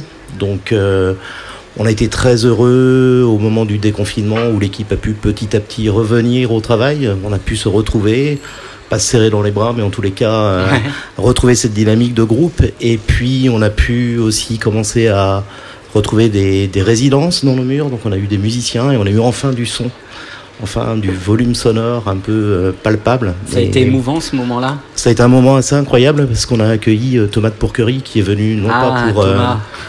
non pas pour euh, travailler la scène mais pour euh, préparer un enregistrement euh, d'album qu'il a dû réaliser la semaine dernière et donc on a fait une mini sortie de résidence un peu sous le manteau avec quelques proches, quelques invités et avec un son sur le plateau, on était sur la scène et il y a eu des gens qui, qui ont carrément pleuré un peu à la sortie de ce moment-là. Donc ouais, c'est un silence très troublant pour une salle qui a une dynamique et une vie quotidienne assez intense. Thierry Langlois, pardon de te poser cette question, mais voilà, on est aussi là pour euh, se poser des, des questions vraies. Euh, on se connaît bien, on se connaît depuis des années, on se voit dans les concerts. Et on se touche beaucoup aussi, parce qu'on a des moments où on est heureux que dans ces moments de concert. Est-ce que, malgré les aides des pouvoirs publics, malgré tout ce que pourra faire ou ne pas faire le gouvernement ou la future, enfin la future, la nouvelle ministre de la Culture, il n'y a quand même pas un problème presque philosophique, c'est-à-dire que nous sommes des animaux et qu'on a besoin de se toucher et que la scène, le spectacle, c'est de la sueur, c'est des corps qui, qui sont en mouvement et qui expriment aussi beaucoup d'émotions par, par la sueur, par les larmes. Est-ce que tout ça n'est pas finalement vain? Est-ce que ce, ce virus ne pose pas un problème fondamentalement philosophique pour notre spectacle et particulièrement votre activité? Absolument, c'est ça qui est dur à, à- à avaler en fait, parce qu'on on, on a l'impression de combattre un, ennemi complètement invisible, non humain, et qui nous empêche de faire des choses. Et, et oui, c'est antinomique, ça ne marche pas. Les, les concerts, euh, on, on le sait, c'est c'est c'est pas juste venir voir un spectacle, c'est un échange, quoi. Donc, euh, comme le disait Lucie tout à l'heure, euh, le regard, ça suffit pas non plus. Il faut les expressions, il faut que les gens se touchent, ils soient ensemble, la chaleur, c'est des choses importantes. Je le disais, tu fais un concert dans une salle euh, qui est euh, euh, toute froide euh, parce qu'on a mis la clim à, à, à 100% et il fait froid. Tu fais le lendemain un concert, il n'y a pas de clim, il fait 40 degrés dans la salle, c'est pas du tout le même concert. Donc euh, oui, c'est antinomique, ça, ça, marche pas, on n'y arrivera pas. Et euh, après, on voilà, on, on est, on est, on sait très bien que c'est pas c'est pas qu'on veut pas qu'on joue, hein, mais on pourra pas. Il y a plein de concerts qu'on pourra pas faire. Il y a peut-être des concerts assis, un peu distanciés, qui sont possibles à, voir, et à, en profiter entièrement. Mais une grande partie des musiques actuelles, euh, ça fonctionnera pas. Il se pourrait, ce sera la dernière question, que la ministre de la Culture soit près des remparts de La Rochelle euh, le 14 juillet. Je vais vous poser la question, euh, je vais faire cahier de doléances. Hein une page par euh, une page par euh, par voix qui se lève aujourd'hui sur euh, la radio des Franco. Qu'est-ce qu'on peut demander ou dire à la ministre de la Culture Roselyne Bachelot? On va commencer par toi. Ah, bah, je, je crois que la, la- la plus grosse Simon. attente qu'on a, nous, en, en qualité de producteur de spectacle, c'est une notice claire et précise.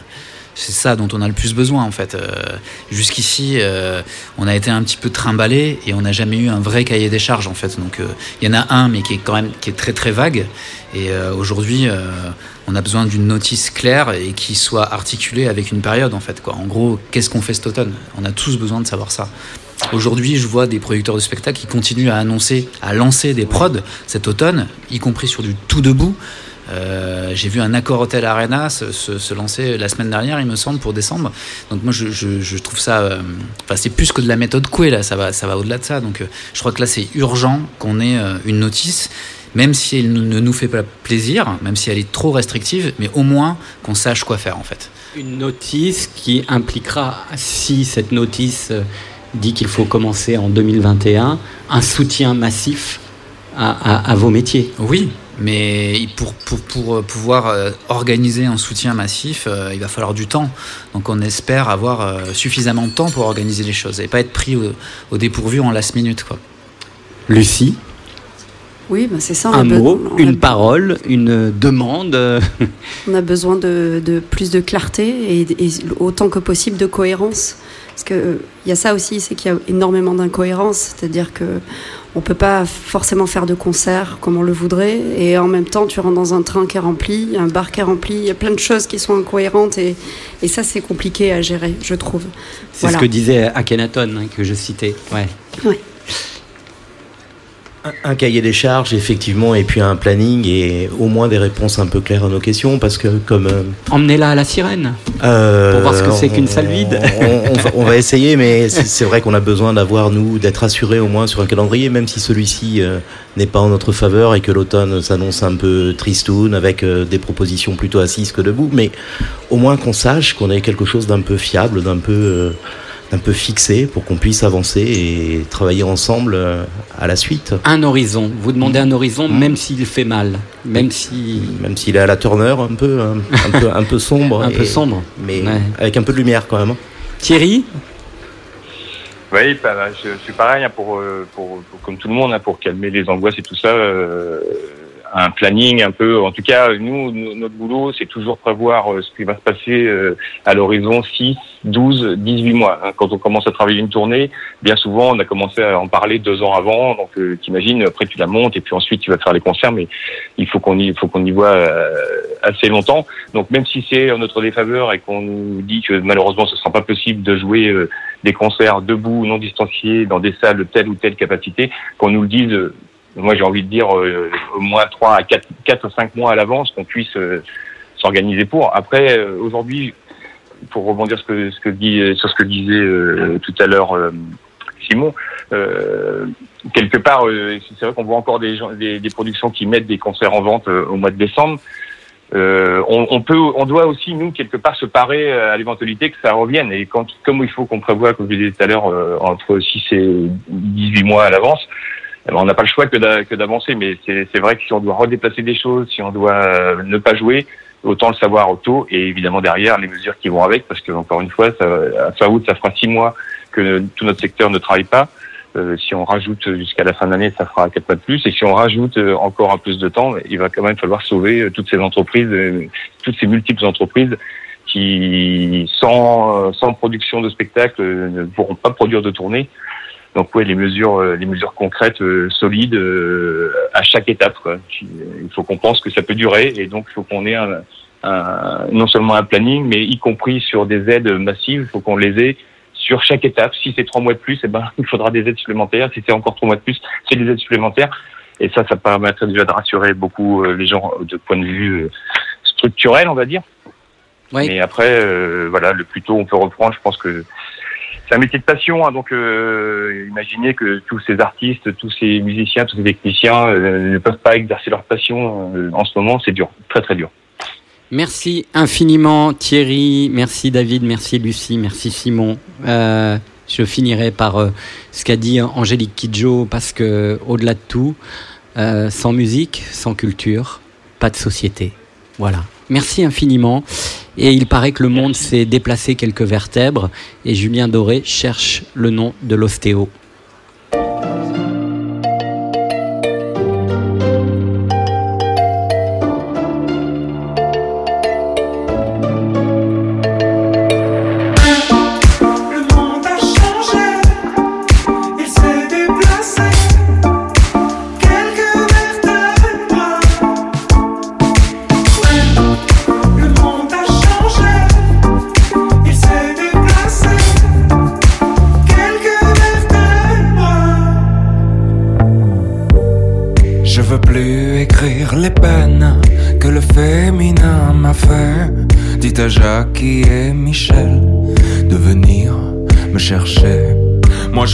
Faire comme tout le monde, je veux juste un peu douter. Je crois que la terre est ronde, mais je préfère comploter. On peut pas changer les ombres, on peut juste les éclairer. Jusqu'à ce que le soleil tombe, lassé de nous réchauffer. Et dans nos envies de plage, du VA et du VB, j'en vois quelques-uns qui nagent vers ce qu'on a déjà coulé. Mais s'il est bon qu'à des puces, c'est qu'elle a pas le bon collier. La beauté, tu sais, ça s'use. C'est comme ton premier baiser. Le monde a changé. Il s'est déplacé. Quelques vertèbres. Où était l'ostéo? Caché dans son dos. Attendant la fièvre? L'enfer, pas les autres, ceux qui te font rêver et qui vendent leurs culottes pour un peu de télé. Et toute ma grande famille a le cœur tout chamboulé. Tant qu'il y a quelques partages et du vide à écouler, ils iront sur la banquise passer quelques mois d'été photographier quelques plages pour un peu de monnaie. Le monde a changé, il s'est déplacé. Quelques vertèbres. Où était l'ostéo? Caché dans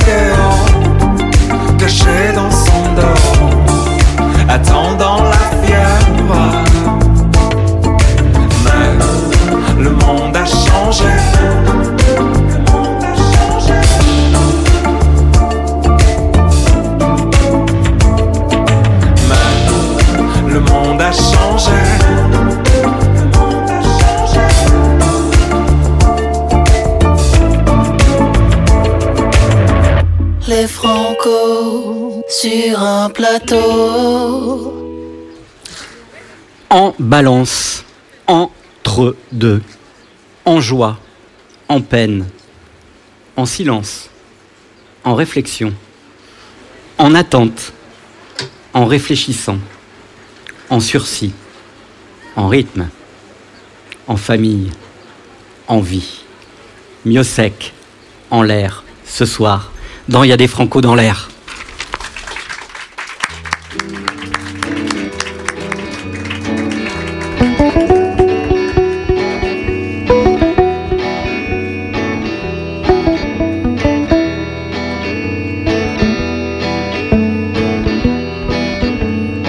La vie, elle a passé, on l'a comme pas vécu, ou en tout cas pas assez, pas comme on aurait dû.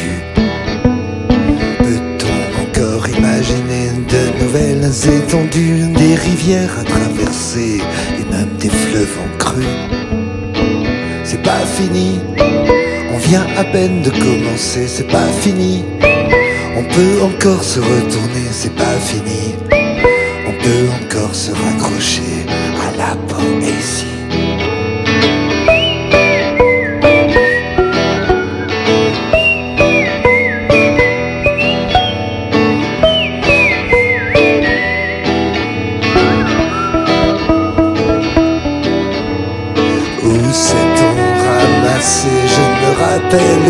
Ce qui a bien pu clocher.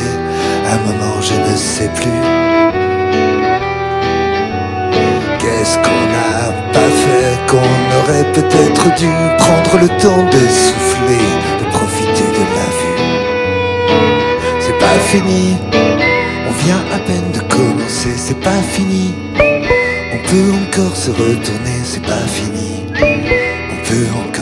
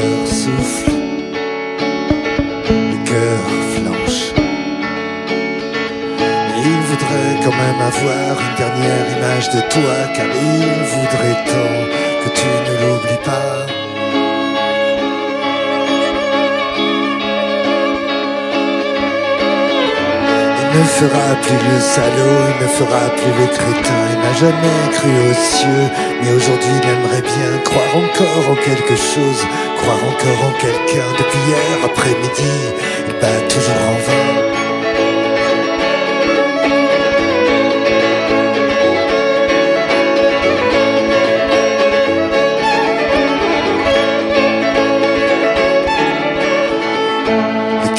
Cogne, cœur chute, le cœur sait, le cœur croit. Que toute notre histoire jamais ne finira et qu'elle criera victoire. Quand je ne serai plus là, tu pourras alors t'apercevoir qu'on n'était vraiment pas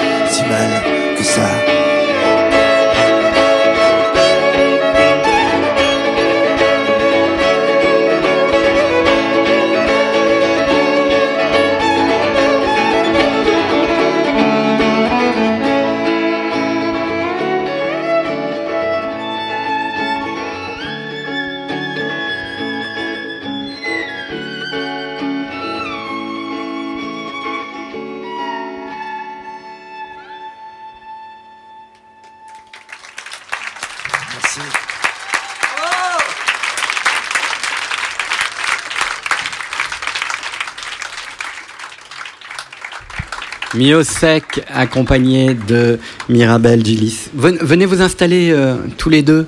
Ça me fait tellement plaisir de vous avoir. Ça va, Christophe? Ça va bien? Bonsoir. Ouais. Ouais. Heureux de te voir. Tout pareil. Heureux. Mirabel, installe-toi aussi. Heureux aussi de, de vous entendre finalement jouer de la musique au sens premier du terme. Jouer, avec cet aspect ludique de la musique. hein. Ouais, puis d'être sur un petit podium comme ça, ça rappelle vraiment tellement de souvenirs de Radio Crochet et tout, c'est, vraiment incroyable, c'est Back to Roots. Bah, tu sais, c'est incroyable ce que tu dis parce que cette, euh, ce festival, cette aventure artistique, elle est née d'un homme de radio. Et c'est la radio qui est venue euh, s'installer dans la ville de La Rochelle pour faire un festival. Et l'année où le festival est annulé, eh bien la radio reprend euh, ses aises pour euh, faire en sorte qu'il y ait un continuum et que le festival ne s'arrête pas. Alors évidemment, on pense beaucoup, j'en parle tous les jours, on pense beaucoup à Jean-Louis et évidemment à, Gérard qui était là tout à l'heure. Euh, c'est quoi d'être à La Rochelle, Christophe? Ça, ressemble à quoi dans le cœur quand on arrive euh, sur le quai de la gare à La Rochelle? Oh, c'est étonnant, ça réveille toujours plein de souvenirs parce que je fais de la musique depuis 25 ans, donc euh, les Franco, ouais, ben évidemment, je- j'y suis lié. Enfin, c'est les premiers concerts et tout ça. Maintenant, il y a tout qui revient, toute une histoire, tout un pan d'histoire en fait qui, remonte à la surface. C'est, troublant. Ce serait quoi les histoires qui reviennent euh, et qui te font marrer ou qui euh, te mettent la larme à l'œil? Il y, a, il y a des moments en particulier, euh, c'est des concerts ou des moments dans la rue, dans les, dans les cafés ou avec d'autres artistes? Oh, le dernier souvenir, enfin, le grand souvenir, c'était avec euh, Jacques Higelin, en fait, de faire un, duo avec Jacques. Et euh, du coup, pour moi, Jacques, c'est vraiment aussi des Franco. Enfin, c'est vraiment. Il était là au début, quoi, en fait. Donc, euh, ça fait. Ouais, toute cette génération des années 70 qui. qui, voilà, qui ont marqué les Franco. C'est incroyable aussi ce qu'on parle d'Igelin. Quand on parle de, La Rochelle, euh, on a eu euh, Isia euh, il y a deux jours et, voilà, elle me racontait ses souvenirs de La Rochelle. C'est des souvenirs de, de Jacques Higelin sur les remparts, en pirate, euh, ce qu'on disait tout à l'heure aussi avec euh, euh, Jeanne Chéral. Euh, ce confinement, euh, on, on, va peut-être pas y revenir. On, on a envie de savoir comment aujourd'hui, euh, Christophe et Mirabel, euh, appréhendent ce déconfinement, ce, ce- ce retour, à- non pas à la normalité, mais à la presque normalité. Comment, comment, comment, comment tu l'appréhendes, toi? Bah, là, de voir des, des gens qui écoutent de la musique et de jouer devant des gens, c'est un bonheur incroyable. C'est juste que c'était normal avant et que tout d'un coup, ça ne l'est plus et que c'est fou que ce soit anormal. Et ça change justement la perception de, de la normalité, de se dire finalement c'était pas si normal que ça ce qu'on faisait? Oui, quelque part, ouais, c'est vrai. Bah, Là, on se rend compte de la chance qu'on a de, de- de pouvoir faire ce métier et de, de pouvoir jouer devant des gens et de que c'est beau, c'est un moment de partage. C'est pas seulement en écoutant de la musique à la maison, c'est c'est une expérience collective. Ouais, Christophe, pour toi, ce moment de déconfinement, de retour à la presque normalité? Oui, en même temps, quand je vois les images de Nice hier soir, je, je me dis attention. hein. on est en train de se planter des. Ouais, des. Des petits couteaux dans les pieds. hein oui, oh là, oui, oui, un, grand- un grand coup de massue, quoi. Enfin, Ouais. Non, non, ça, il y a toute une part de- d'inconscience comme ça qui, qui m'effraie un peu pour la suite, quoi, en fait. Ça. C'est périlleux. Ouais. On parlait tout à l'heure, je sais pas si vous avez écouté un, un petit bout du débat, mais il y a un truc qui, qui ressort, c'est euh, au-delà des montagnes de questions de Bachung, c'est c'est- c'est- c'est ce truc de l'horizon. On n'avait peut-être pas aussi saisi à quel point finalement c'était utile d'avoir un horizon. Et je fais le geste en même temps. Euh, je joins le, le geste à la parole. Perspective. Ouais. Une perspective, ouais. Ça devient, ça devient compliqué de rêver presque. Enfin, quand on a un groupe même qui, qui, qui démarre euh, aujourd'hui, c'est- compliqué de voir un horizon. L'horizon est devenu très bas. Ou, c'est- Ouais. c'est- Et pourtant, il y a eu une période où on disait, moi le premier, nos futurs. On n'en voulait pas d'horizon. Non, justement, qui s'arrête à la fin de la semaine. Hein, il y avait et ça, et Christophe Miossec, il est passé aussi par là. Ah oui, j'ai une façon de faire de la musique qui est un peu euh, la politique de la terre brûlée, quoi. Donc, euh, Ouais. mais euh, oui, là, c'est moi ce qui me tracasse surtout, c'est de se rendre compte qu'en fait la culture ou la musique et tout ça, ça représente quand même plus de personnes que de l'industrie automobile. Enfin, ça rapporte plus que dans l'industrie automobile. Il y a des millions de personnes. Donc, quand on parle de musique, de choses comme ça, on a l'impression de parler de choses un peu futiles dans l'air, comme ça, de saltimbanques et de cracheurs de feu. Mais merde, Exactement. ça représente quand même. un- On un- pèse dans le PIB. Bah ouais, merde. ça devrait parler à certains. Euh, pour vous présenter ce soir, euh, j'ai joué entre guillemets avec le en. Euh, quand j'ai écouté cette chanson la première fois, j'ai dit mais c'est génial parce que ça c'est le territoire privilégié de la chanson et j'en parlais hier de la force suprême de la chanson qui euh, peut dire tellement de choses avec des mots qu'on emploie tous les jours et qui tout d'un coup prennent un sens. Alors évidemment, je l'ai fait bien moins bien que, Non, que, non, que vous, non, non, c'était- mais, non, euh, mais euh, quel, c'est c'est quoi ce projet? C'est un projet. Alors ça fait un, un petit moment que vous êtes ensemble, mais vous aviez envie de- d'être plus dans un face à face sur ce projet-là? Non, c'était spontané. Ouais. C'était spontané. J'ai- j'ai- Je lui ai mis, juste mis en musique un, un texte de Christophe qu'il a écrit pendant le confinement. Il y avait un besoin de créer, il y avait un besoin. Enfin, tous les concerts étaient annulés. euh, C'était compliqué, du coup. euh, mais j'ai- essayé de, de chanter avec Christophe. Puis on a continué. Puis on a fait quatre titres comme ouais, ça. c'est ça. Mm. Et, et c'est un, c'est un projet euh, qui est très lié au confinement ou que vous allez prolonger avec un horizon précisément? Parce que ça vous va bien. hein? Ouais, mais ce qui était chouette, c'est que c'était hum, dans musique généralement, ben, on se donne un horizon, on prévoit des choses, et là on n'a pas du tout jamais prévu de la vie de chanter un jour ensemble, même si on fait de la musique, c'était ça, ça nous était jamais passé par la tête, et ouais, c'est la contrainte qui nous a poussé à ça, et enfin pour moi c'est un pur plaisir de de, ne pas être qu'une seule voix non plus, qu'on qu'on soit deux voix à porter des mots. Ouais. Et ça change beaucoup le fait euh, de croiser euh, les voix et, les styles en fait, parce que vous avez chacun votre propre style. Alors on l'a vu dans le précédent album déjà qu'il y avait cette espèce d'alchimie qui se passait entre vous, mais là euh, c'est encore autre chose, comme euh, une nouvelle, une nouvelle gamme de couleurs. Je crois qu'on a quand même un grand point commun, c'est la, fragilité et la force. Du coup, il y a la rage, mais il y a aussi le doute qui est tout le temps mélangé. Du coup, euh, je trouve que ça. C'est pour ça qu'on se trouve sur la, la- On se retrouve sur ces textes, je pense, et sur cette musique. Ouais. Le yin et le yang, ce serait un peu ça. C'est Ouais, mais tous les deux en même temps. tous les deux en même temps, ouais. C'est pas euh, le bien, le mal, Oui, euh, non, le vent, la chaleur. Non, c'est les mêmes pathologies, C'est les mêmes, euh, les mêmes choses dans le même corps, et ça fait un assemblage. En fait, ça démultiplie tout, en fait, votre association. Moi, je trouve que ça donne un autre poids aux mots. Quand je suis tout seul à les, balancer, ça fait. J'ai déjà pas mal d'albums derrière moi et tout ça. J'ai l'impression d'avoir un peu usé le vocabulaire. Et avec Mirabel, il y a tout qui reprend une sorte de, de fraîcheur, en fait. C'est une sorte, c'est marrant ce que tu dis là, parce que euh, je l'avais dit euh, quand vous vous êtes rencontrés, c'était un recommencement en fait déjà, le fait de, de vous rencontrer. Et là, euh, c'est la poursuite du recommencement. Vous redébutez tous les jours, quoi. Ouais, ouais, et puis naïvement, et le- puis le fait que Mirabel soit mise à enregistrer, à composer, euh, à tout prendre en charge, en fait, moi j'étais plus qu'un parolier qui faisait la cuisine. donc, euh, Christophe et Mirabel, merci infiniment d'être passés par euh, ce Merci, studio. C'était symboliquement très important que vous soyez là, mais je sais que ce soir, eh bien, les Franco euh, sont tout entièrement dédiés à- au parcours et à l'œuvre et aux montagnes de doutes et de questions qui ont parcouru euh, euh, la vie euh, La belle vie, la belle vie de Christophe Moyosek qui est encore euh, loin d'être terminée. Et il y a un documentaire ce soir signé Gaëtan Châtaignier Ouais. euh, qui parle euh, de façon très singulière de, de ce que tu es, hein. Ouais. de façon minérale, on peut dire. Ouais, je, je- enfin, sincèrement, c'est pas parce que c'est un, un docu sur ma pomme, mais c'est pas une hagiographie, c'est ça qui est intéressant. Enfin, et puis c'est surtout un portrait de la ville de Brest, hein, enfin, en creux. Oui, parce que quand on parle de, de Miosec, finalement, on parle aussi d'une ville. On parle de granit, mais on parle d'une ville aussi. Hein. Oui. C'est ça. Et après le documentaire, euh, vous serez en concert sur une plus grande scène, mais une scène encore raisonnable. Et il y aura du monde, mais dans un parc où on peut garder la distance tout en se regardant. Et avec le regard, des fois, on se caresse. C'est le cas de le dire.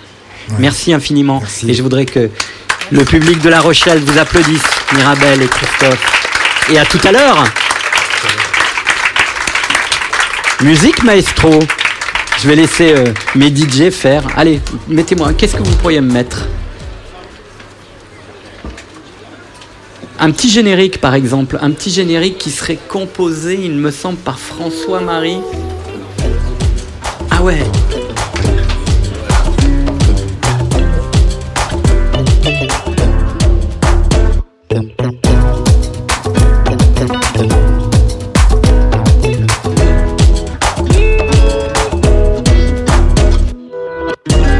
Les sur un plateau Didier Varro en direct du jardin Bobinec.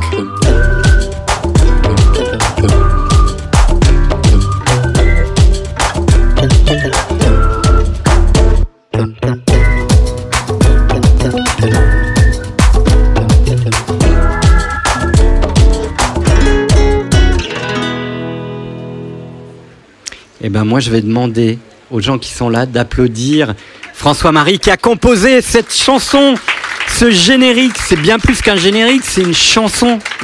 C'est une bulle, une bulle d'air comme ça qui me porte. Et c'est important hein, euh, pour, euh, pour faire de la radio. Tu, tu, tu, tu n'imagines pas Ouais. l'importance. Quand j'ai écouté euh, euh, ce, ce morceau, je me suis dit, ah, De l'air. Ouais, d'accord. Je vais pouvoir commencer à imaginer un studio de radio au pied d'une roue, dans un jardin ou sur le port, et je vais être comme ça en, en symbiose avec les éléments. Bonsoir Avec François. l'été. l'été rebondissant. Merci d'être là, ça Ouais, fait avec très plaisir. J'étais pas très loin, donc c'était d'autant C'est vrai, simple. toi tu es un enfant de, Du pays, ouais. Euh, comment, comment tu vas? Ah, je vais très bien, et vous? Ben, ça va très bien. Ouais.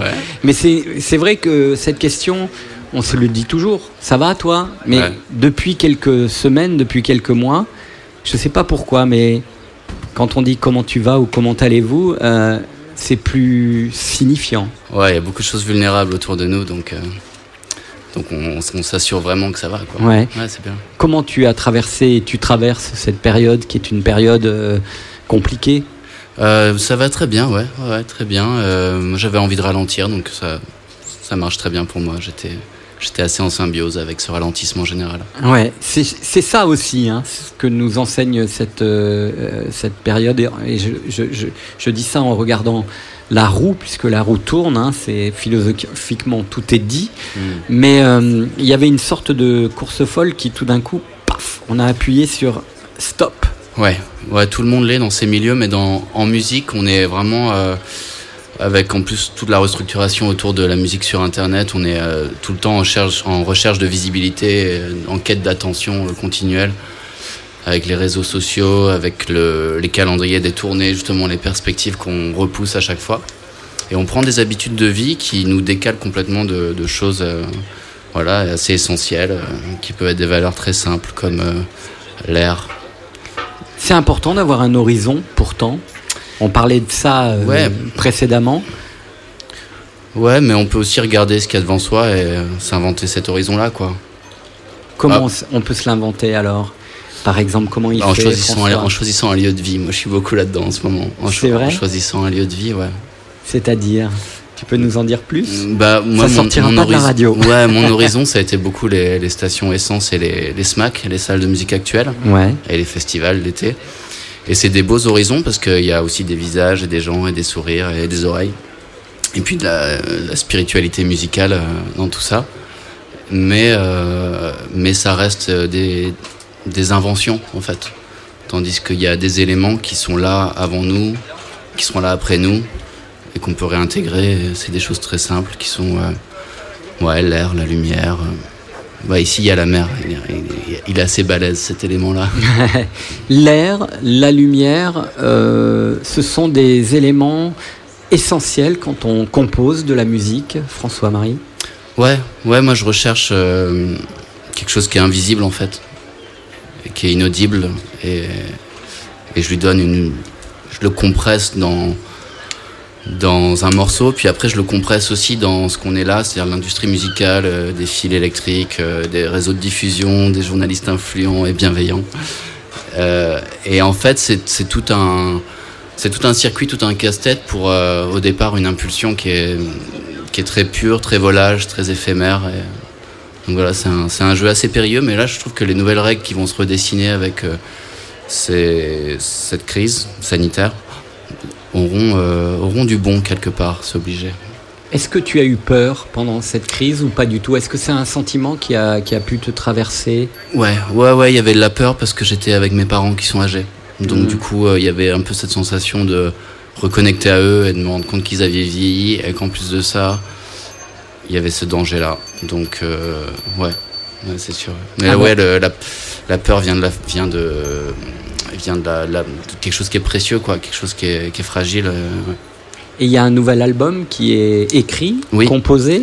Enregistré, masterisé, il y a déjà la pochette et on fait la vidéo à la fin du mois. Donc, euh, ouais. Et cet album a été euh, imaginé avant le confinement? Ouais, bien avant. Euh, il n'a pas trop de relation avec la crise, ne serait-ce que pour moi, il évoque, ouais, mais il évoque, euh, il évoque l'énergie et, et la perte d'énergie et le gaspillage d'énergie dans le confort. Et vu qu'on a perdu le confort, peut-être qu'on va aussi réinventer ces choses-là. Donc, moi, je pense que ça aura un, un écho nouveau. Merci beaucoup en Ouais, tout ouais, cas d'être venu. Et alors, tu sais quoi? Il y a une chanson que j'ai beaucoup réécoutée pendant le confinement. Parce que peut-être je me sentais plus fragile, j'avais peur pour mes parents, j'avais aussi parfois des moments de d'intime solitude, d'extrême solitude. Et puis souvent, euh, cette chanson revenait et elle me donnait du courage, elle me donnait envie de me tenir droit parce que c'est bien de se tenir droit.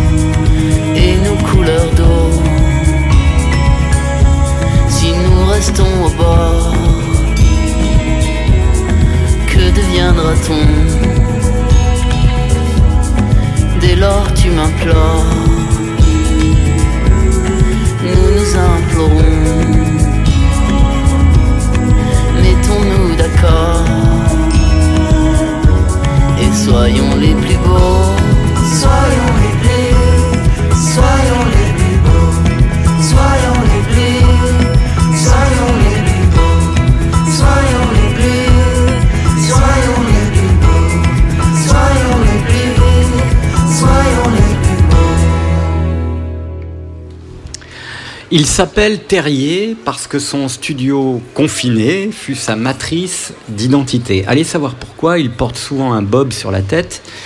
Il aime le sergent Poivre et Billie Eilish. S'il n'était pas musicien, il ferait paysagiste. Il fait de la musique comme un paysagiste. Il y a Brel et Kenny West comme jardiniers dans son paysage mental. Punk, ascendant rêveur ou rêveur, ascendant punk Telle est la question que l'on se pose en écoutant ce jeune homme qui nous embarque sur son tourniquet. La gueule cassée, je quitte ton chemin quand mon cœur bat dans le secret pour l'inconnu, pour des fantasmes, pour l'inconnu. Je fais des pâtés sur les belles plages, envie d'écrire nos initiales pour plaire aux vieilles, pour plaire à toi. Le jeu est clos. Terrier dit Vas-tu t'appeler longtemps Terrier? Puisque tu rêves d'un studio sur une île avec une immense verrière. Il paraît qu'à à ton prochain concert, il faut s'attendre à te voir tout nu. C'est quand ton prochain concert? T'es bien informé. Je suis assez impressionné. Mon prochain concert, euh, pour l'instant, c'est un peu le flou. Euh, moi, je profite euh, justement ces jours-ci. Tu viens de jouer, là, donc, je viens tu t'es rhabillé, en fait. Tu t'es rhabillé. c'est ça. Mais là, c'est des, c'est des sessions où on retrouve du public, on retrouve des regards, on retrouve l'échange en fait, euh, ce qu'on cherche en écrivant une chanson. Euh, donc bah, forcément, ça touche. C'est pas, c'est pas comparable à un concert dans une salle avec euh, entre 500 et 1000 personnes devant, bon, ce qui m'arrive rarement, hein, pour être honnête. Mais euh, Ça va t'arriver. J'espère.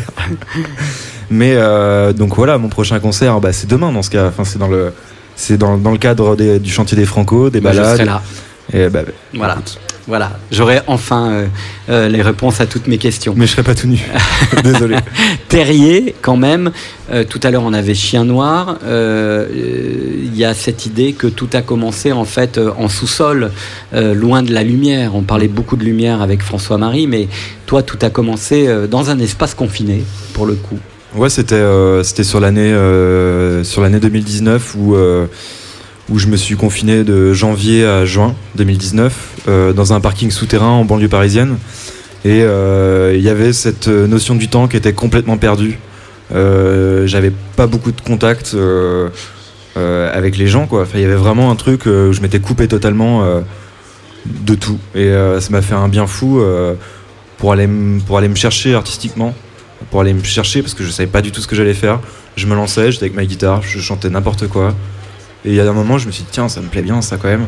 Et j'ai l'impression que c'est moi. Et j'ai laissé reposer le truc et j'ai réécouté. Il y avait, je sais pas, j'ai fait des, des centaines de- d'essais, de, maquettes. Et à un moment, il y a un truc qui m'a plu et, j'ai foncé là-dedans, quoi. Tête baissée, euh, en étant sûr de, sûr de moi. Et, euh, et c'est parti, quoi.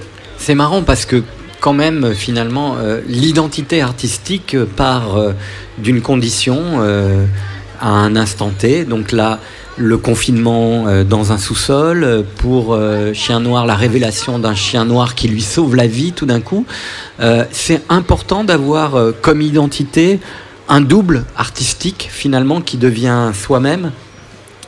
Bah, je pense que c'est surtout le double qui te parle et qui te dit qui t'es toi-même. En fait, il y a un truc. moi, si j'ai été dans ce parking souterrain à composer, à choisir que, ce- que ça serait mon studio pour les prochains mois et à choisir ce style de vie, c'est parce que en fait, c'était euh, ma personnalité, c'est ce que je voulais être. Et, euh, et voilà, j'ai ma famille qui habite dans le, dans le coin, dans la région, ils sont au bord de la mer, c'est pas du tout le même style de vie. C'est ce qu'ils veulent, je pense qu'ils sont très heureux. Mais moi, j'étais très heureux dans mon trou, quoi. Et, euh, et donc, le lieu, le lieu, pour moi, a défini ma personnalité, a défini ce que j'étais et m'a montré ce que j'étais, quoi. Est-ce que dans l'acte d'écriture, il y a aussi, euh, comme chez ton camarade euh, Chien Noir, une, vertu un peu thérapeutique? Il y a eu quelque chose euh, qui a fait que ça allait mieux dans, ton existence ou pas du tout? Non, pas tellement. Je pensais, ouais. Mais en fait, par exemple, le Tourniquet, qui est mon le premier titre que j'ai sorti, bah, je raconte, des douleurs amoureuses. euh, Enfin, c'est une relation qui n'a jamais existé. Donc, c'était euh, le jeu de la- du chat et la souris avec une personne. Et pour moi, écrire cette chanson-là, c'était euh, tirer un trait sur ce chapitre. Et au final, je la joue à chaque concert et, et je revis ces moments-là.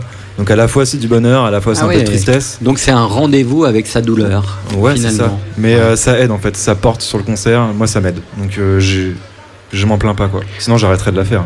On va écouter un extrait de cette chanson et puis on écoutera tout à l'heure une autre chanson.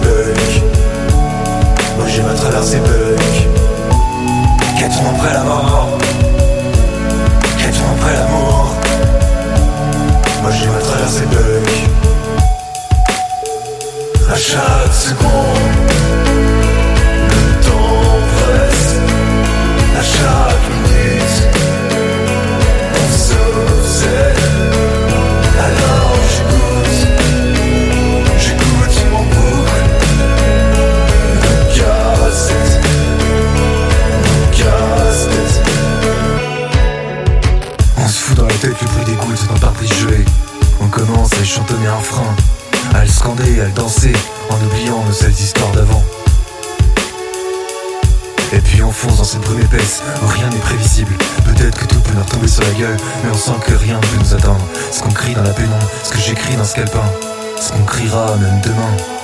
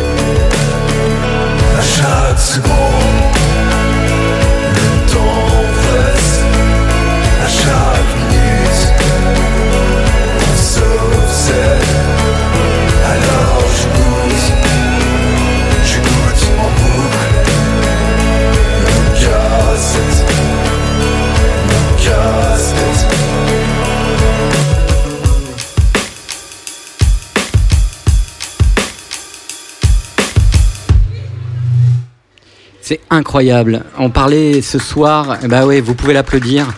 Merci peux beaucoup. Euh, Merci. Cette chanson, en fait, euh, m'a traversé punk. Voilà, on depuis le début de l'émission, on parle que de l'horizon, du, du futur qu'on doit dessiner, qu'on doit imaginer. Et euh, un jeune garçon comme toi écrit m'a traversé punk. Comment c'est sorti ce truc-là?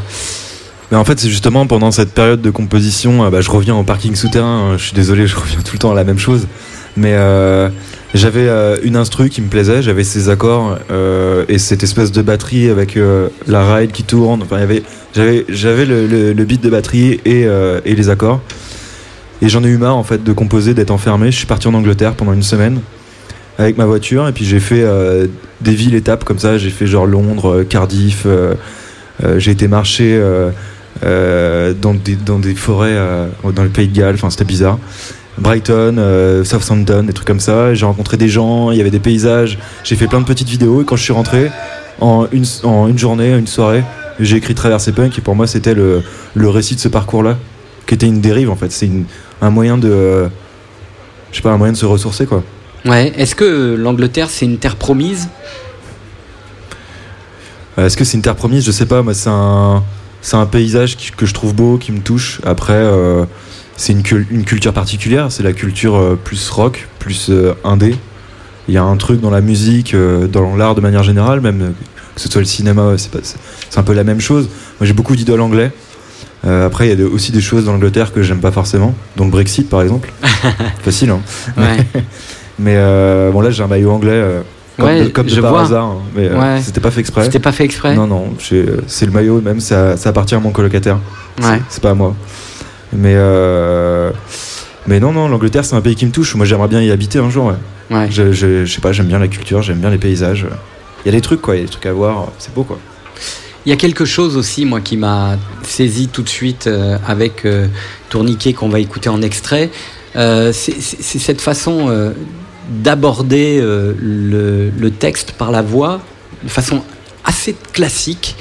Et c'est, je parlais tout à l'heure de, de, de, de, de Kenny West qui rencontrerait Jacques Brel, mais il y a un peu, il y a un peu ça. Il y a, il y a à la fois euh, euh, l'emprise de, de, de la culture française, même si Brel est belge, mais cette culture de, la tradition du music hall qui est complètement percutée par une espèce d'énergie euh, punk dans ce que tu fais. C'est ça en fait l'alliage terrier, c'est le sous-sol.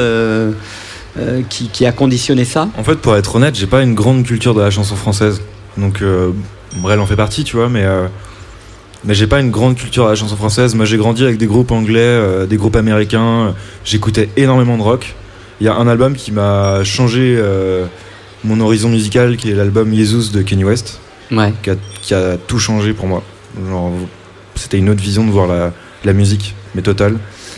Et euh, quand je me suis mis au français, c'était parce que j'avais des choses à raconter. Je voulais pas le faire en anglais. Je voulais que ce soit euh, brut, incisif dans le texte. Euh, que voilà, que je capte la- l'attention du, du public. Et ce qui m'inspirait, c'était des grands orateurs. Et pour moi, Brel est un grand orateur sur scène.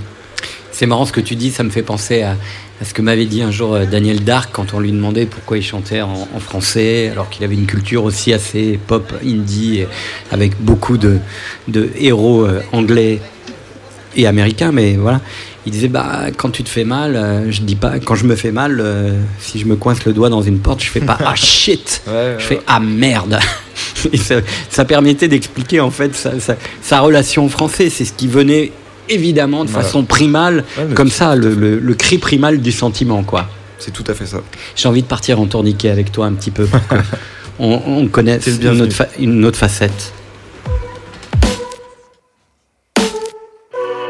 C'est qu'un manège qui grince l'échec. Il tourne me piège. Tu me laisses dedans. Je suis le petit chien en bout de ta laisse. T'es la petite chienne qui me saigne. On se tourne après, près des vieilles dames. J'ai ton portrait tatoué dans le crâne.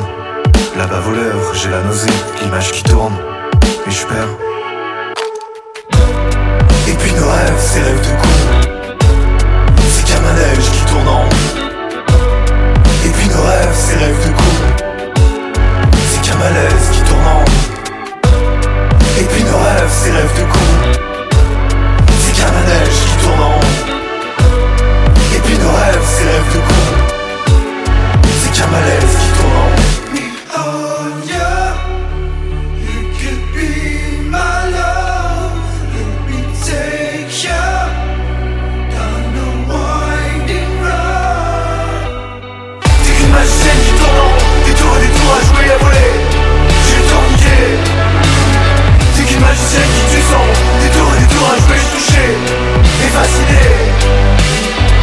Ma chienne qui tourne, des tours et des tours à jouer, j'ai tourniqué. C'est qu'une machine qui tue son, des tours et des tours à jouer, je touché, est fasciné. J'ai tourniqué, c'est qu'un jeu-jeu dans la grande cour. Et les toutous nous tournent autour, ils ne crochent pas tes me font tomber dans ton sillage sur les cailloux. Les genoux ouverts, tu me résignes, là-bas voleur. Et les vieilles dames me font de l'œil quand ta silhouette part dans la nuit.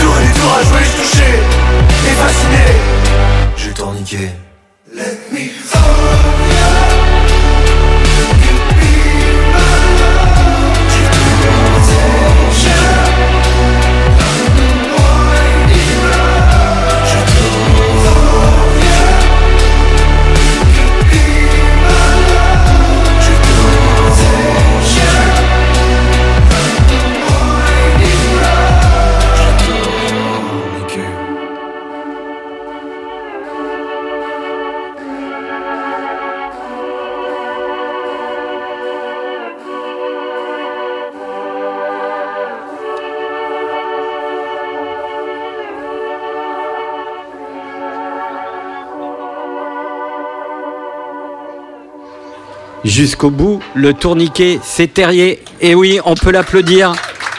Franchement, Merci beaucoup. euh, gros, gros, gros, énorme coup de cœur pour, euh, pour toi et on attend la suite avec impatience. Tu es au Franco jusqu'à la fin, jusqu'au 14 juillet au Jusqu'à soir. la nuit des temps. Et jusqu'à la nuit des temps. En tout cas, il n'y a plus d'horizon. Tu sais, euh, la traversée punk, elle s'achèvera pour nous le 14 juillet au soir et tu seras sur scène euh, et j'aurai le plaisir de, de te présenter euh, dans le cadre de cette dernière soirée euh, au Jardin Bominac. Merci infiniment. Eh, merci pour l'invitation. Merci euh, beaucoup. C'était un vrai plaisir. Et on va terminer. Reste avec nous, David, si tu veux bien, puisque nous avons en ligne quelqu'un qui est avec nous, euh, qui devait jouer au Francofolie, donc qui est avec nous euh, dans cette radio éphémère, de la radio des Franco. Euh, C'est Cyril Mokayesh. Bonsoir Cyril. Bonsoir Didier, très heureux de t'entendre et d'être un peu avec vous. Ah bah tu peux pas savoir comme on est heureux aussi, même si euh, voilà, euh, je suis. euh, alors je te donne quelques images. Hein. Je suis sur le port de La Rochelle. J'ai la. Ah ouais. grande roue juste en face de moi. J'ai juste à côté de moi. Perrier, euh, qui est un des artistes du chantier, gros gros coup de cœur. Il n'y a pas trop loin non plus Chien Noir, avec sa casquette et Mhm. qui est en train de penser, euh, à, je ne sais pas, à demain peut-être. Puis il y a des gens qui sont Mhm. là et qui vont t'applaudir parce que franchement, bah voilà, c'est comme si tu faisais les Franco quoi. Ah, ça fait chaud au cœur. Euh, Merci pour ces images. Comment vas-tu, Cyril? C'est la Bah, va, question euh, que je pose à tout le monde, qui, comme je le disais, euh, peut être facile quand on est dans le- la, la normalité et qui a pris un, un peu de poids hein, euh, avec cette euh, période que nous avons vécue et que nous continuons à vivre. Ouais, ouais, ça va, ça va. C'est euh, comme tu dis, euh, il faut se, il faut se réadapter un petit peu, profiter des moments de liberté, en même temps rester prudent et un peu centré quand même pour pas, pour pas avoir de descente trop vertigineuse, parce que c'est vrai a beaucoup d'interrogations pour tout le monde, et euh, mais en même temps il y a le, il y a le plaisir de renouer des liens, donc, euh, donc on s'en, va pas s'en, s'en plaindre. Voilà, c'est, il y a des choses qui, ce qu'on perd, on le gagne, et ce qu'on gagne, on le perd. Donc il y a des choses qui, qui ont disparu du programme de l'année, mais qui se retrouveront plus tard. Et puis des projets qui sont, qui se sont un peu évanouis, d'autres qui vont repartir. Voilà, c'est euh, l'éternel recommencement, mais en accéléré là. Ouais. Est-ce que parfois ça a été difficile dans ta vie d'artiste d'être confronté au temps qui s'arrête, puisque ça a été ça hein, pour, euh, pour vous Oui, là c'était euh, c'était c'était vertigineux encore une fois, mais euh, mais c'est vrai que l'artiste, en général, il est confronté au temps qui s'arrête. C'est tout le temps des cycles. Alors ces cycles, on finit par s'y habituer. Il y a des temps d'écriture, il y a des temps de de gestation, il y a des temps de, de repos, de de- d'observation, il y a des temps de bonheur, de tristesse. De... Puis à un moment donné, l'action d'aller sur scène, d'aller défendre ses chansons, de partager ça avec une équipe de musiciens, de techniciens. Donc là, c'est vraiment beaucoup plus ludique. Là, ce qui est particulier, c'est qu'on justement on casse un cycle qui était pour moi une année de concert et on doit repartir dans quelque chose qui est plus cérébral, qui est l'écriture. Et, euh, et voilà, faut pas se faire euh, trop violence parce que bah, on n'y peut pas grand chose. Et en même temps, euh, et en même temps, voilà, c'est, euh, il y a des surprises, il y a des belles surprises aussi, des, des, des, des, des- des nouvelles, des nouveaux projets, des nouvelles idées qui, qui naissent et qu'il faut pas trop secouer dans tous les sens, mais laisser venir justement avec l'été euh, qui, qui, qui, qui, bah, quand même, qui, qui nous qui apaise un petit peu, quoi. Euh, beaucoup de gens parlent du monde d'après. Toi, tu as parlé du jour d'après. Mm. Ouais, j'ai parlé du jour d'après alors qu'on était euh, qu'on était vraiment très confinés, mais comme peut-être euh, une envie euh, de, de quand on quand on doit puiser dans les ressources comme ça que c'est difficile, on s'accroche. On en a des ressources, je m'en suis aperçu. J'étais pas tout seul, j'étais avec mon fils et euh, je le voyais travailler tous les matins et tout, euh, s'astreindre à une rigueur, euh, de, tu vois, ritualiser un peu la journée. Moi, Tu as fait maître d'école aussi voilà, c'est ça. Ouais. Exactement. Voilà. Et puis bah je le voyais, euh, je le voyais assidu. Donc euh, moi aussi, à un moment donné, je me suis dit, il faut que je fasse quelque chose de mes mains. Et, euh, voilà, je me suis mis à, reprendre la guitare, à écrire des chansons. Et celle-ci, ouais, elle parlait, elle parlait, elle parlait déjà du jour d'après, le jour auquel on s'accrochait à ce moment-là, parce que tous les jours se ressemblent. Mais il y avait quand même cette petite, cette petite lueur. qui qui qui, bah, qui qui faisait que le, le les journées étaient, étaient acceptables et puis qu'on qu'on pouvait se projeter vers quelque chose. Donc j'ai essayé à ce moment-là d'être tourné c'est vrai vers euh, vers quelque chose de plus lumineux à un moment où, euh, où voilà on était entre quatre murs quoi. Voilà c'était c'était c'était l'inspiration du moment. C'était l'inspiration aussi à hauteur d'homme parce que c'est tellement plus humble de dire le jour d'après que le monde d'après. Ça résume assez bien tout ce qu'on s'est dit ce soir pendant deux heures avec euh, Miosek, Véronique Sanson, euh, Vincent Delerme, Jeanne Chéral qui ont témoigné euh, ce soir à l'antenne. C'est- C'est voilà cette idée que quand même l'horizon, euh, bah, le, le monde s'est un peu rétréci, donc euh, il y a une force d'humilité qui nous a tous saisis et qui fait que c'est bien déjà le jour d'après. Mm. Le monde d'après, c'est... ouais on était Hein on était jour après jour à cette période-là, vraiment. Hein. Moi, c'était pas au monde auquel je pensais, c'était vraiment, vraiment chaque jour, chaque jour se dire, voilà, on va arriver jusqu'au lendemain et peut-être que demain, il va, je vais ressentir un autre état. Et puis c'était la répétition qui était, qui était dure. Donc, euh, c'était ce jour d'avant qui nous manquait, enfin, en tout cas, qu'il fallait, peut-être sur lequel il fallait s'interroger et penser à celui d'après. Ouais, ouais, tu, tu l'as bien dit. Merci infiniment. Pour moi, c'était très important que tu sois avec nous ce soir au Ouais, ça me fait plaisir, ça me On- touche beaucoup. On reste euh, ici jusqu'au 14 juillet et on va penser à toi plein de fois, Ouais. le Ah, soir, aussi, dans la nuit, euh, le jour, génial. tout le temps. Tout le temps.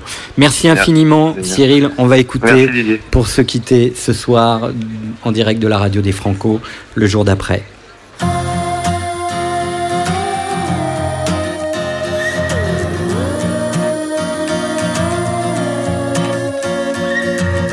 Comme le printemps passe à l'as, comme la peur refait surface, je suis venu, j'ai vu, j'ai perdu, comme le grand monde Atari, la claire fontaine, l'eau du puits, je suis venu, j'ai vu, j'ai tout bu. Si j'avais su, si j'avais su qu'il me manquerait bon comme il est jour d'après. Le jour d'après.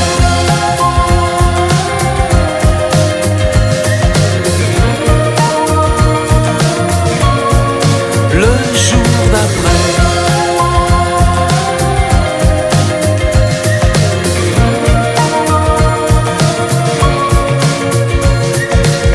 Comme un drapeau noir de flamme planté sur les plus vieilles âmes. Je suis venu, j'ai vu, j'ai pas cru.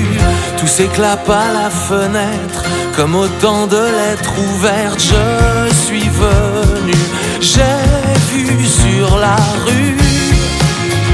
Si j'avais su, si j'avais su qu'il me manquerait, bon comme il est, le jour d'après, le jour d'après.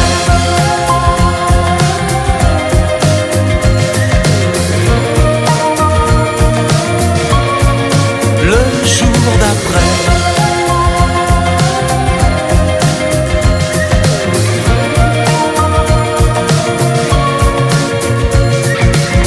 Comme le printemps passe à l'as, comme la peur aussi se je suis venu, j'ai vu, j'ai tenu, comme le grand monde est petit, sans Rome, Vienne ou Paris, je suis venu, j'ai vu, j'ai vaincu. Si j'avais su, si j'avais su qu'il reviendrait beau comme on est, comme on est, le jour d'après.